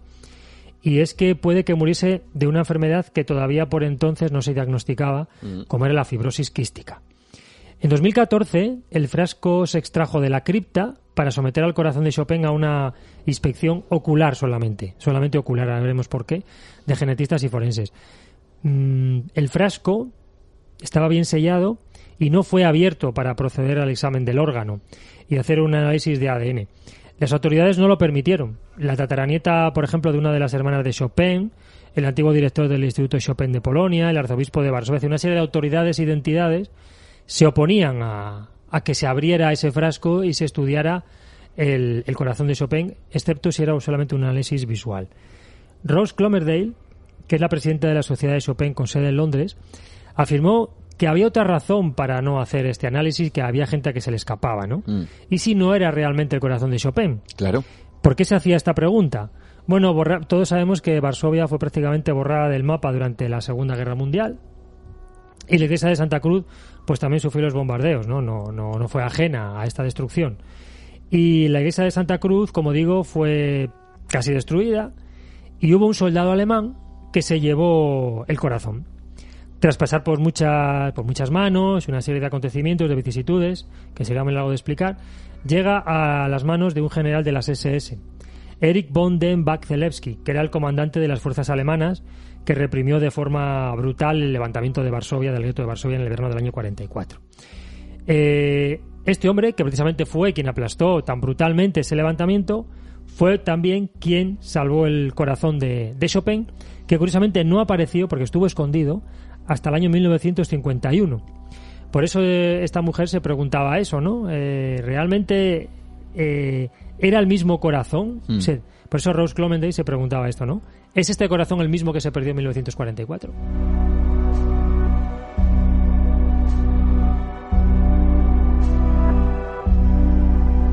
Queda la duda, por cierto, luego veremos a ver cuándo se podrá ver este corazón de Chopin, porque incluso hay quien aventuraría algo de conspiración, yo no sé, en ciertas fechas. Luego lo vamos a, a comentar. Eh, pero todo esto sigue, porque aparece en, en el año 1951 el corazón. Eh, nadie sabe exactamente si es el de Chopin o no. ¿Y cuál es, cuál es la, la- el siguiente paso, el siguiente nivel de esta historia? Bueno, se vuelve a hacer otro estudio, también solo ocular, para ver si se disipaban las dudas, y si se cree que sea el de Chopin. Eh, la condición del corazón, el tipo de líquido para preservar el órgano, el tipo de hilo para coserlo tras la disección en París, el tipo de frasco, vamos, que todo encajaba en la época y se cree que efectivamente el corazón de Chopin eh, se conservó y es el mismo, ¿no? También se, también se revelaba que en ese estudio Chopin podría haber sufrido una perica- pericarditis, que es una inflamación de la capa que cubre el corazón que padeció como consecuencia de la tuberculosis. Por lo tanto, pues también todo indica que era el corazón de, de Chopin. Mm, y un apunte que quería hacer sobre el tema de la tuberculosis, que es muy curioso que antes lo hablábamos fuera de antena, Juan. Y es que hay un profesor de la Universidad de, de Northumbria, del Reino Unido, llamado Clark Lawler, que publicó un estudio sobre la tuberculosis y la literatura. Y es que en la primera mitad del siglo XIX, la tuberculosis era una forma de morir, pues eh, que cualquier artista desearía, ¿no? Era una enfermedad, digamos, por decirlo de alguna manera, De moda. atractiva, de moda.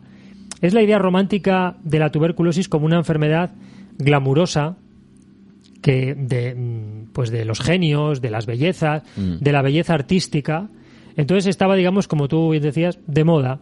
Es inexplicable, pero en esa época esa idea imperaba, ¿no? Podemos decir que Chopin coincidía con todos esos estereotipos del típico artista romántico. Incluso su amante, George Sand, dijo de él, Chopin tose con una gracia infinita. Nueva dimensión. Rompe las barreras de lo establecido. Hablando con nuestro compañero Pablo Tresgallo Vallejo, viajando a través de esos otros capítulos de la historia y buscando el genio, por un lado, pero también los secretos de Chopin, que desde luego le vinculan a esos miedos ancestrales que llevan a pensar en que uno puede ser enterrado vivo, a tal punto de dejar el legado final, arrancadme el corazón, para que haya una plena seguridad de mi muerte. Y luego ese corazón pues es llevado en diferentes eh, a diferentes lugares eh, conservado en coñac francés esto es alucinante en la época que lo toma un, un, un, un hombre un alemán un, Un general soldado, de las un general SS. de las SS y que luego llega llega a crear una verdadera polémica porque con el tiempo desaparece luego vuelve a aparecer bueno esto es tremendo no esta historia que parece casi de película Sí, parece ser que sí es el corazón de Chopin, según todos los expertos. Eh, sigue perfectamente sellado y ahí continuará reposando. Como tú bien decías, hay una fecha para sacarlo y hacer un, bueno, pues hacer, se puede hacer otro examen visual.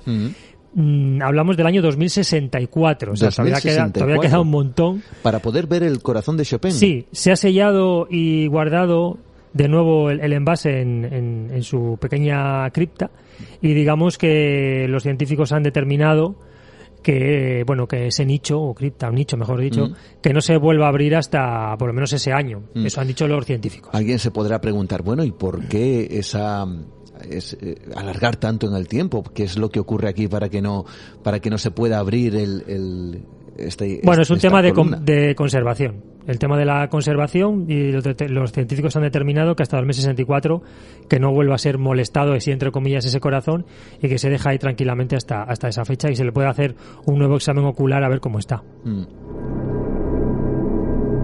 El corazón de Chopin como protagonista aquí en Nueva Dimensión, pero desde luego esto también enlaza con otras historias, ¿no? Sí, bueno, antes me, me gustaría contar una pequeña anécdota una curiosidad, como último apunte referente al tema de, Chopin, y es que el cementerio donde descansa el cuerpo del compositor, como decimos el de Père Lachaise, pues eh, siempre hay flores en su tumba. Y entre ellas destaca un ramo de claveles que cada aniversario de su muerte deja una japonesa residente en París y concertista de piano. Mm. Y es una historia muy, muy bonita. Eh, lo hace porque para esta chica, Chopin era el músico que más amaba, el, padre de esta chica, ¿no? El padre de esta chica, el músico que más amaba era a Chopin. Y su padre trabajó durante toda su vida muy duro para que su hija pudiera, pudiera estudiar y pudiera ser concertista. Entonces, en agradecimiento a la admiración que el padre de esta chica tenía por Chopin y que por fin ella consiguió ser concertista, pues como homenaje siempre deja un ramo de flores eh, en, la, en, el, en, esa, en la fecha del fallecimiento de, de, Chopin cada año. Es una historia pues muy bonita, muy tierna de esta chica pues que bueno es una de las de las admiradoras que, que este compositor tiene a, a, lo largo de, de todo el mundo.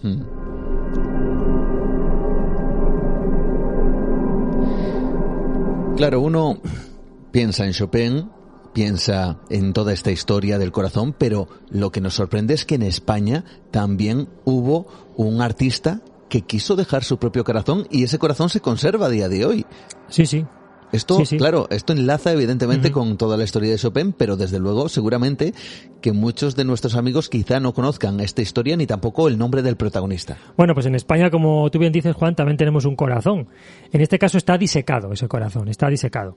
Y es de un músico, en realidad era un cantante de ópera italiano llamado Giuseppe Anselmi que fue uno de los más grandes en las primeras décadas del siglo XX. Este cantante era conocido como Pepino, era un enamorado de España, de hecho sus mayores éxitos los cosechó en el eh, Teatro Real de Madrid.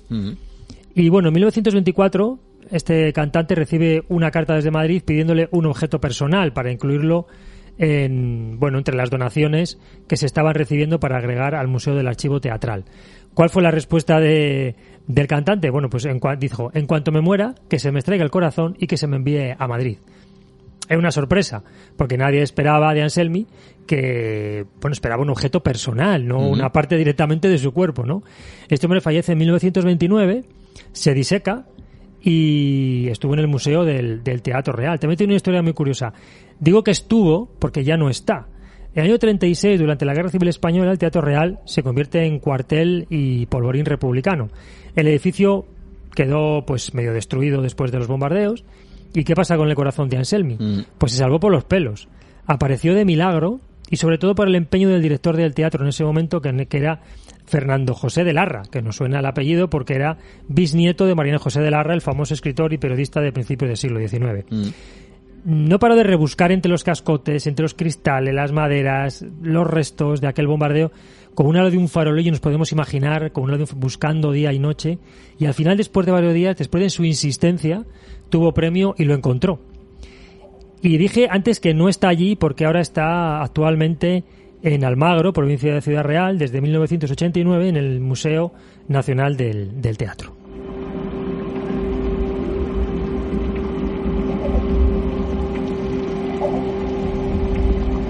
Y atentos porque aquí no acaba la historia, que vamos a seguir enlazando eh, personajes y partes del cuerpo que se conservan, esto es muy curioso, y que tiene que ver también con las artes y con las artes escénicas en este caso, ¿no? ¿Cómo sigue esta historia? Bueno, cuando se traslada el corazón, Giuseppe Anselmi pidió un deseo. y era que, era que quería descansar junto al busto de quien más admiraba. ¿Quién era la persona que más admiraba Anselmi? Bueno, pues... Pues la persona que más admiraba Anselmi no era, un español, Era un y español. era Julián Gallarre. Era un tenor español fallecido en 1890 y que actuó en los mejores teatros del mundo. Yo reivindico un poco esta figura porque no es muy conocido y hay que decir que este hombre se convirtió en el mejor tenor del mundo. Tuvo un éxito sin precedentes en los mejores teatros del mundo. Su gran éxito en la escala de Milán hizo que todos se lo rifaran. Es un personaje, como digo, era una celebridad mundial y que creo que debería ser un poco más recordado en España. Yo recuerdo haber visto hace muchos años una película, una película española, creo que Mm. era de los años 50, años 60, no recuerdo, una película muy antigua, que hablaba un poco de su figura, pero creo que es una figura que hay que reivindicar porque fue una auténtica celebridad mundial que aquí en España creo que no se le ha reconocido lo suficiente. El Pavarotti de la época, ¿no? Sí, sí, absolutamente. Toda la prensa mundial dijo de él que no tenía ningún rival, que no había nadie como él y sin duda Julián Gallarre era el número uno del mundo. Eh, y hablando de Gallarre, y ahí es donde enlazaba Juan, es curioso que también hay una parte de su cuerpo que se conserva en un museo, pero no es su corazón. Que es No, no, es otra parte del cuerpo muy curioso, es su laringe. su laringe. Entendemos por, por la capacidad, ¿no? Claro, Ese- claro. Esa forma de cantar que era prodigiosa al parecer, Se ¿no? pensaba que esa laringe evidentemente no era normal. Eh, Había algo, había algo, alguna anomalía en esa laringe porque ese chorro de voz, esa potencia, Mm. no era lógica. Entonces se decidió estirparle la laringe previo, eh, bueno, por supuesto, el permiso de, de su familia, porque no se explicaban cómo podía salir ese chorro de voz de ahí, ¿no? Eh, como digo, la familia permitió al, al doctor Amalio Jimeno para, para el estudio de la laringe del tenor navarro. Mm. Este, eh, Julián, Julián Gallarre era de Navarra, del Roncal. Los médicos querían dar con la clave de su voz, porque la laringe es como la caja de la música, ¿no? Y cómo era posible que, desde que arrancaba del aire de lo- de los pulmones de Gallarre hasta que salía por la boca, los sonidos sufrieran aquella prodigiosa transformación, que es que era una cosa increíble. Pues se detectaron varias anomalías en su laringe, pero sin tener claro si esas eran las causas de su prodigiosa voz. Muchos pensaban que su voz pues no era normal. Dijeron de él que tenía más cuerdas vocales que los demás, incluso, cosa que no era cierta. Se extrajo y se comprobó pues que era simétrica, que una cuerda vocal tenía una deformación, que el cartílago, que el cartílago tiroides era irregular, es decir, la tenía rara. Era una Mm. laringe rara, Mm. pero prodigiosa sin ninguna duda. Hablando de laringes, por cierto, y Pablo, cuídate la garganta, que vienes un poquito así con la voz y... La voz un poco tomada, La voz sí. un poco tomada. Bueno, vamos a cuidar esa laringe. No sé si tanto... No creo que la mía la, la estirpe. No sé si tanto como la, No, la, no. la laringe de este hombre que está disecada. ¿En dónde se encuentra? ¿Dónde está Mira, esta pues, laringe? eh, pues eh, hay que decir que él fue llevada al Teatro Real de Madrid, como digo, pues eh, Giuseppe Anselmi quería estar al lado de, él, pero cuando, cuando cayó el bombardeo de 1936, por suerte ya no estaba allí, ya que se había llevado a su tierra natal, a Navarra, a Pamplona más concretamente, y después de Pamplona se llevó a un nuevo traslado a su pueblo natal, que es el Roncal. Y decir también como curiosidad mucha gente que haya estado quizá en Navarra, que hace estos típicos viajes culturales, viajes eh, eh, viajes que se hacen, pues, em, como digo, culturales, ¿no? ujú. Por, por ejemplo, por Navarra. Seguramente muchos habrán visitado la tumba de, de Gallarre. ¿Y por qué se visita la tumba de, de Gallarre? Pues es que merece ser vista porque el sepulcro es obra de un escultor llamado Mariano Benjure, que es absolutamente impresionante, es de una belleza excepcional. Yo recomiendo a todo el mundo, siempre invito en internet, a que miren si no lo conocen. En la Exposición Universal de París, donde se expuso, antes de, de ir al Roncal, obtuvo la medalla de honor de escultura. Y obtuvo numerosos premios, estuvo por ahí pululando, viajando antes de llegar al Roncal para, para adornar la tumba de, de Gallarre, estuvo por ahí dando vueltas y obtuvo numerosos premios. Incluso en, en su tiempo el, mus- el mausoleo de Gallarre apareció en el reverso de los billetes de 500 pesetas. Creo que eran unos billetes acuñados en los años 50, me parece, del siglo pasado o algo así, ¿no? Pero como digo, eh, si alguien va a Navarra y está cerca del Roncal, de verdad merece la pena visitar el, el sepulcro de, de Julián Gallarre.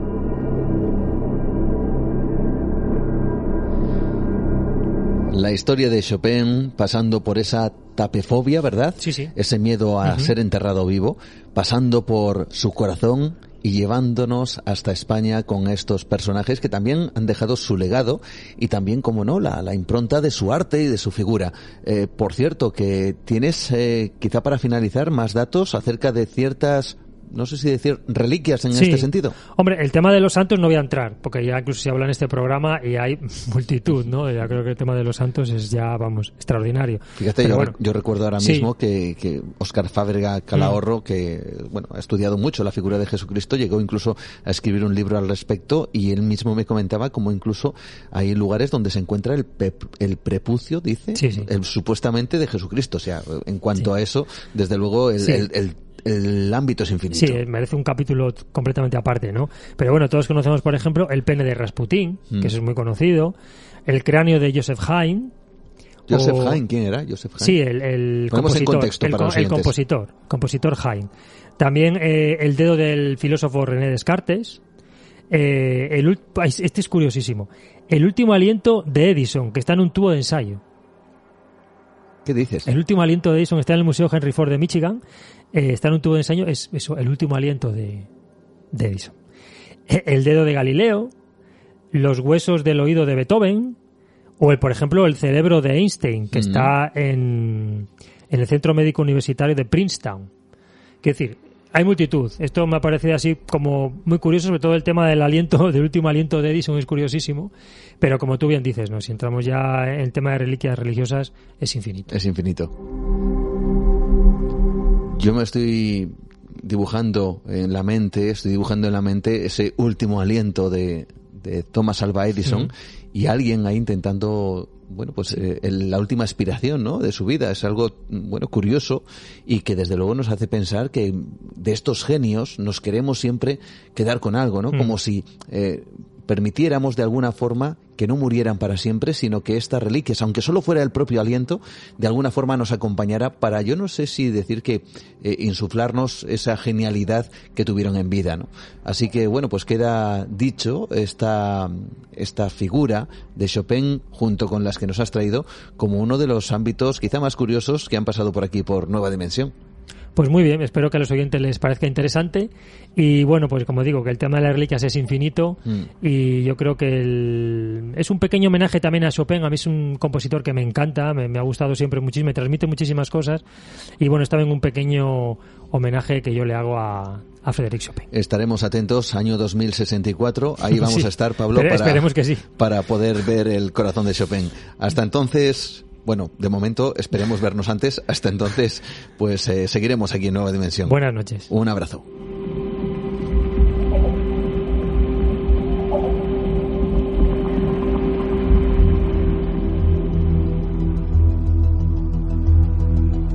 Nuestro compañero Pablo Tresgallo, que ya se marcha por aquí y que siempre nos deja esta sensación de haber descubierto siempre algo nuevo a través de la historia y a través de ciertos personajes que, fijaos bien, a pesar de ser muy conocidos, bueno, ¿quién nos iba a decir a nosotros que su corazón fue arrancado porque Chopin tenía miedo a ser enterrado vivo? Historias curiosas llenas de detalles totalmente sorprendentes. Y nosotros seguimos avanzando aquí en Nueva Dimensión. Entramos en nuestra recta final del programa de esta noche.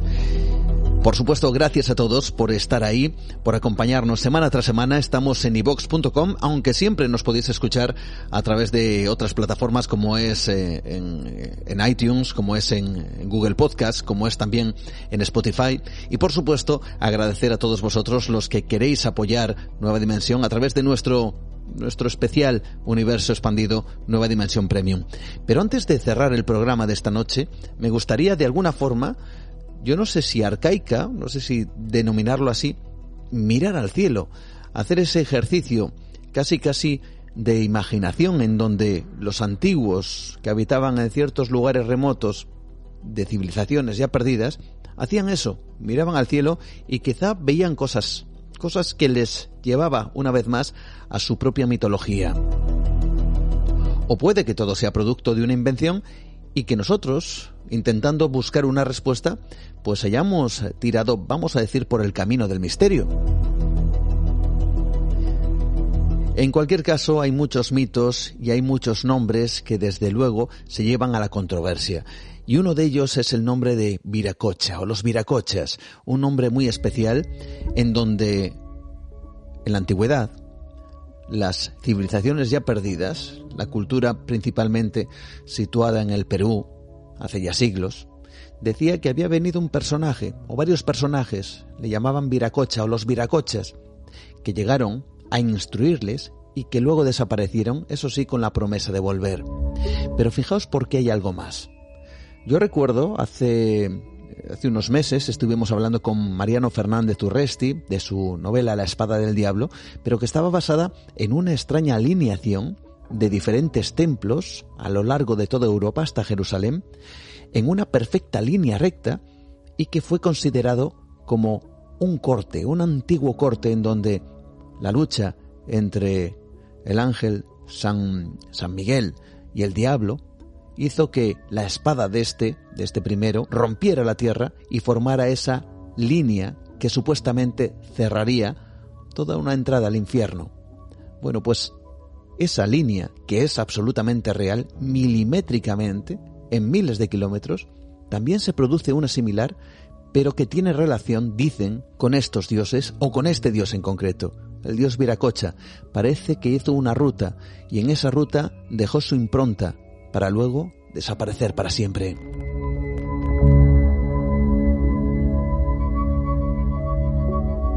De alguna forma miramos a los cielos porque dicen que de allí llegó este personaje y que fue sembrando esa semilla de conocimiento.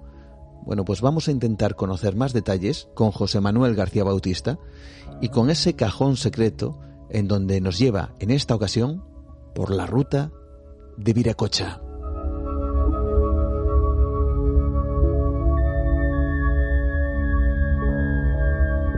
Existe mucho más de lo que nos cuentan. Una realidad oculta. Nueva dimensión. Con Juan Gómez. Hoy os quiero hablar de la ruta de los Viracocha. Se le describía como un hombre blanco de gran estatura, capaz de obrar prodigios. Las leyendas dicen que enseñó a los ancestros preincaicos a edificar su cultura y evolucionar como civilización. De incierto origen, viajó por toda la antiplanicie de Perú instruyendo a todos sus habitantes. Fue, según su mitología, un dios civilizador para aquellos pueblos. Y lo llamaban, o se llamaba, Viracocha, y desapareció adentrándose en el mar, después de restaurar el orden dentro de un mundo caótico que era el que formaba aquella cultura. La mitología dice que recorrió Perú hacia el norte, explicó a los hombres cómo debían vivir, y todos los pueblos andinos del Perú le citan como un celestial instructor y maestro. También como el verdadero motor de este crisol de culturas preincaicas, que fueron capaces de erigir sorprendentes ciudades y fortalezas que hoy, en el siglo XXI, aún no llegamos a comprender. Nadie sabe exactamente quién fue. Algunos lo han identificado como un marino de Occidente y otros incluso como a Jesucristo. Y los hay quienes creen que no era de este mundo. Poco sabemos de él, salvo que legó un gran misterio para el hombre moderno, un gran enigma de enclave geométrico, y también forjó todo tipo de historias y de leyendas en toda la zona andina. Solo los científicos del siglo XX fueron capaces de ir desentrañando cada circunstancia. Un hecho insólito. Todos los rincones del Perú, Bolivia y Ecuador que recorrió pueden unirse formando una línea recta bastante precisa. Una línea recta matemática que une al lago Titicaca, Pucara, Cuzco y Cajamarca. En todos esos lugares existen ruinas fabulosas y recuerdos del paso de Viracocha. Igualmente, dicen las leyendas que quién sabe, podrían ser recuerdos de hechos reales, que estando Viracocha en Pucara, mandó al mayor de sus hijos, y Maimana, a civilizar otros lugares, e hizo lo propio desde otros enclaves con sus otros hijos. Curiosamente, todos ellos dejaron sus huellas sobre puntos geométricos y sobre puntos geográficos, que también pueden unirse con líneas rectas. Muy curioso. Y más enigmático todavía es el hecho de que todas las rutas de todos los hijos de Viracocha forman un mismo ángulo de 28 grados y 57 minutos con respecto a la que siguió el dios civilizador preinca. Las citadas líneas laterales marcan casualmente los puntos claves del recorrido del Sol sobre las tierras peruanas, lo que no deja de ser una casualidad geométrica que puede ser cualquier cosa menos precisamente casualidad. Además, Viracocha mandó a sus hijos con un objetivo que era arreglar los solsticios. Sí, sí, han escuchado bien, arreglarlos. Y una de esas rutas paralelas marca la línea del Sol justo en la fecha del solsticio de invierno del año 3100 a.C. La fecha fue casualmente la que señalan los mayos para el inicio del calendario moderno maya. Y la fecha que en otras tradiciones precolombinas se pone para indicar que entonces llegaron los dioses del cielo para civilizar a la tierra. ¿Casualidad? Solo gracias a los modernos satélites se ha podido comprobar que las líneas rectas que unen los lugares que visitó Viracocha son absolutamente perfectas y que marcan fechas concretas del pasado. Pero claro, la cuestión sigue siendo la misma. ¿Cómo accedió ese personaje llamado Viracocha al contenido geométrico que le permitió civilizar pueblos unidos por una milimétrica línea recta? He ahí uno de los principales enigmas. Y sin embargo, hay que hablar de lo que en geometría, en geometría sagrada, supone la ruta de los Viracocha, porque para los expertos se trata de un alineamiento geodésico en dirección sudoeste-noroeste y que también se le conoce con el nombre de Nakpek Ñan, es decir, la red de caminos incas, y alinea los principales centros de culto del antiguo imperio de los incas como Machu Picchu, Ollantaytampu, las líneas de Nazca y algunas de las ciudades mayas de Centroamérica. Nuevamente casualidad. Fue María Scholten quien confesó que para buscar una antigua rejilla precisamente de camino se inspiró en un libro, La relación de antigüedades del Reino de Perú, del cronista indígena Juan de Santa Cruz Pachacutic Yanqui Salcajuama, del año 1613. Ella, el cronista, en ella el cronista relata la leyenda de las tres ventanas, a las que hace referencia en el templo de las tres ventanas de Machu Picchu. Un dibujo, un boceto que le dio nombre a cada ventana, que eran Tamputoko, Marastoco y Sukitoko. Y fue entonces cuando María Scholten se dio cuenta que no se trataba de nombres al azar, sino que se trataba de lugares. La esquina noroccidental se encuentra en Machu Picchu, Tamputoco, y descubrió que el resto de lugares se alinean perfectamente con la ciudad inca. Importantes lugares del Valle Sagrado de los Incas, Tiahuanaco y el lago Titicaca y otros lugares en Quito, en Ecuador e incluso en América Central que son esos lugares que se mencionan en el mito de Viracocha y su viaje por la cordillera de los Andes. Todos estos subángulos que calculó entre la línea central de 45 grados y los lugares ubicados a partir de ella, como el templo de Pachacamac, en un ángulo de 28 grados 57 minutos, indicaron que la inclinación de la Tierra en el momento en el que se trazó esa línea geodésica estaba cerca de los 24 grados y 8 minutos. Eso significa que la línea se diseñó 5.125 años antes de que se tomaran las medidas en 1953. Es decir, asombroso. Y es curioso porque, como ya dije, la ruta de los Viracocha se acaba de descubrir, pero hay otros importantes lugares alineados geodésicamente. Los megalitos de Stonehenge y Karnak que están situados en una primera línea geodésica y geométrica. También nos encontramos con Mohenjo-Daro, que también se encuentra dentro de ese alineamiento, el antiguo observatorio chino de Gaochen en el área de Luoyang y Angkor Wat en Camboya, El tercer círculo de estas zonas de influencia es en el que se encuentra en las ciudades mayas de Uxmal en México, Tikal en Guatemala, Copán en Honduras y otros sitios incas de Nazca y Machu Picchu en Perú y el Observatorio de Cañón del Chaco en Nuevo México. Y la cuarta zona de influencia, qué casualidad, Isla de Pascua en el Océano Pacífico.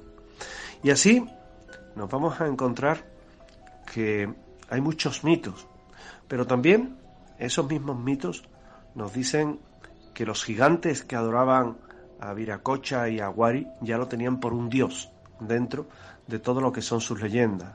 Entonces, es curioso también cómo los gigantes comenzaron a construir increíbles templos para adorar a esos dioses, según dice su mitología. Pero los gigantes desobedecieron y ofendieron a Viracocha. Y entonces éste decidió mandar un diluvio y acabar con el pueblo de los gigantes entonces crearía a los seres humanos para poblar la tierra, en lugar de tener a esos mismos gigantes. Luego de crear a las personas, emprendió un viaje de sabiduría a través de la cordillera de los Andes. En sus recorridos se encontró con una población que ofendió al dios, y esta vez no los castigaría, no los castigaría con un diluvio, sino que terminó con su vida con una lluvia de bolas de fuego, al mejor estilo de Sodoma y Gomorra, y que crearía a partir de ese momento la ciudad de Cuzco, para luego perderse en la inmensidad del mar. Los sitios por donde pasó Viracocha fueron utilizados por los nativos como puntos de referencia para levantar templos y otros lugares sagrados para recordar el paso precisamente del dios, como Machu Picchu, Ollantaytambo y otros sitios que están lejos de lo que son los puntos principales que se hablan o pudieran estar dentro de la acción de otras culturas. Es curioso porque los propios científicos han reconocido que la alineación de templos y lugares sagrados en esta línea geodésica muestran conocimientos muy avanzados sobre geografía y astronomía, difíciles de creer y de entender, sin centrales de posicionamiento, sin GPS ni nada por el estilo, y que hoy es uno de los mitos, una de las leyendas principales que tiene la historia, que tiene la cultura de estos pueblos pre-incas y sigue siendo el misterio de saber quién fue Viracocha y por qué de esta particular ruta que hemos visitado hoy.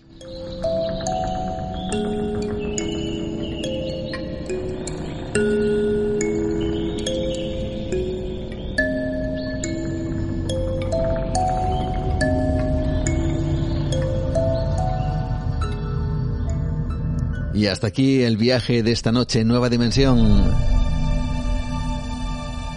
Hemos recorrido diferentes territorios. Hemos estado en nuestra primera hora planteándonos la implicación del fenómeno ovni como un mito, pero como algo ya arraigado en esta sociedad del siglo XXI. Lo decía antes, ¿no? Ya cualquier vídeo en donde se ve algo extraño, ya esa mirada al cielo en donde vemos algo pasar y nos podemos identificar automáticamente esa palabra ovni nos viene a la mente. Podemos creer en ello o no, podemos pensar que es de origen extraterrestre, humano o que es una invención, pero en cualquier caso, esa palabra ovni ya forma parte de los mitos modernos.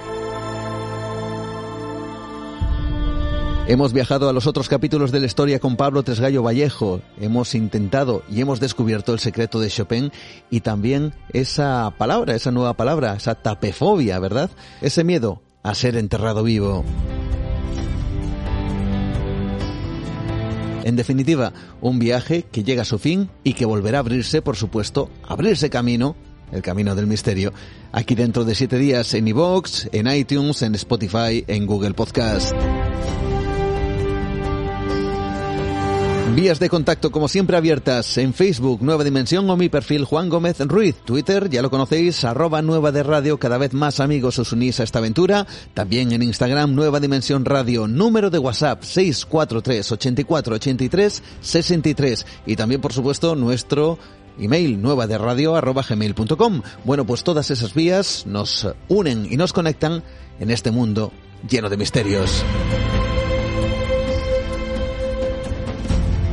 Que nos encontramos también a través de las redes en Radio Nacional de España, en el Espacio en Blanco, que también os cuento alguna historia, algún misterio en la madrugada del miércoles al jueves en Onda Cero a nivel nacional y por supuesto que nos estamos conectando a través de este programa llamado Nueva Dimensión. Así que volveremos a hacerlo y volveremos a estar, espero que disfrutando de más enigmas y más cosas tremendamente alucinantes. Así que como siempre, saludos de Juan Gómez, ha sido un verdadero placer, pasad buena semana. Abrigaos, que ha hecho frío el anterior. Espero que esta semana ya podamos estar todos con más calma en cuanto a lo meteorológico. Pero espero que nieve mucho en cuanto al misterio. Así que vamos a intentar disfrutarlo. Hasta entonces, saludos, buenas noches, adiós.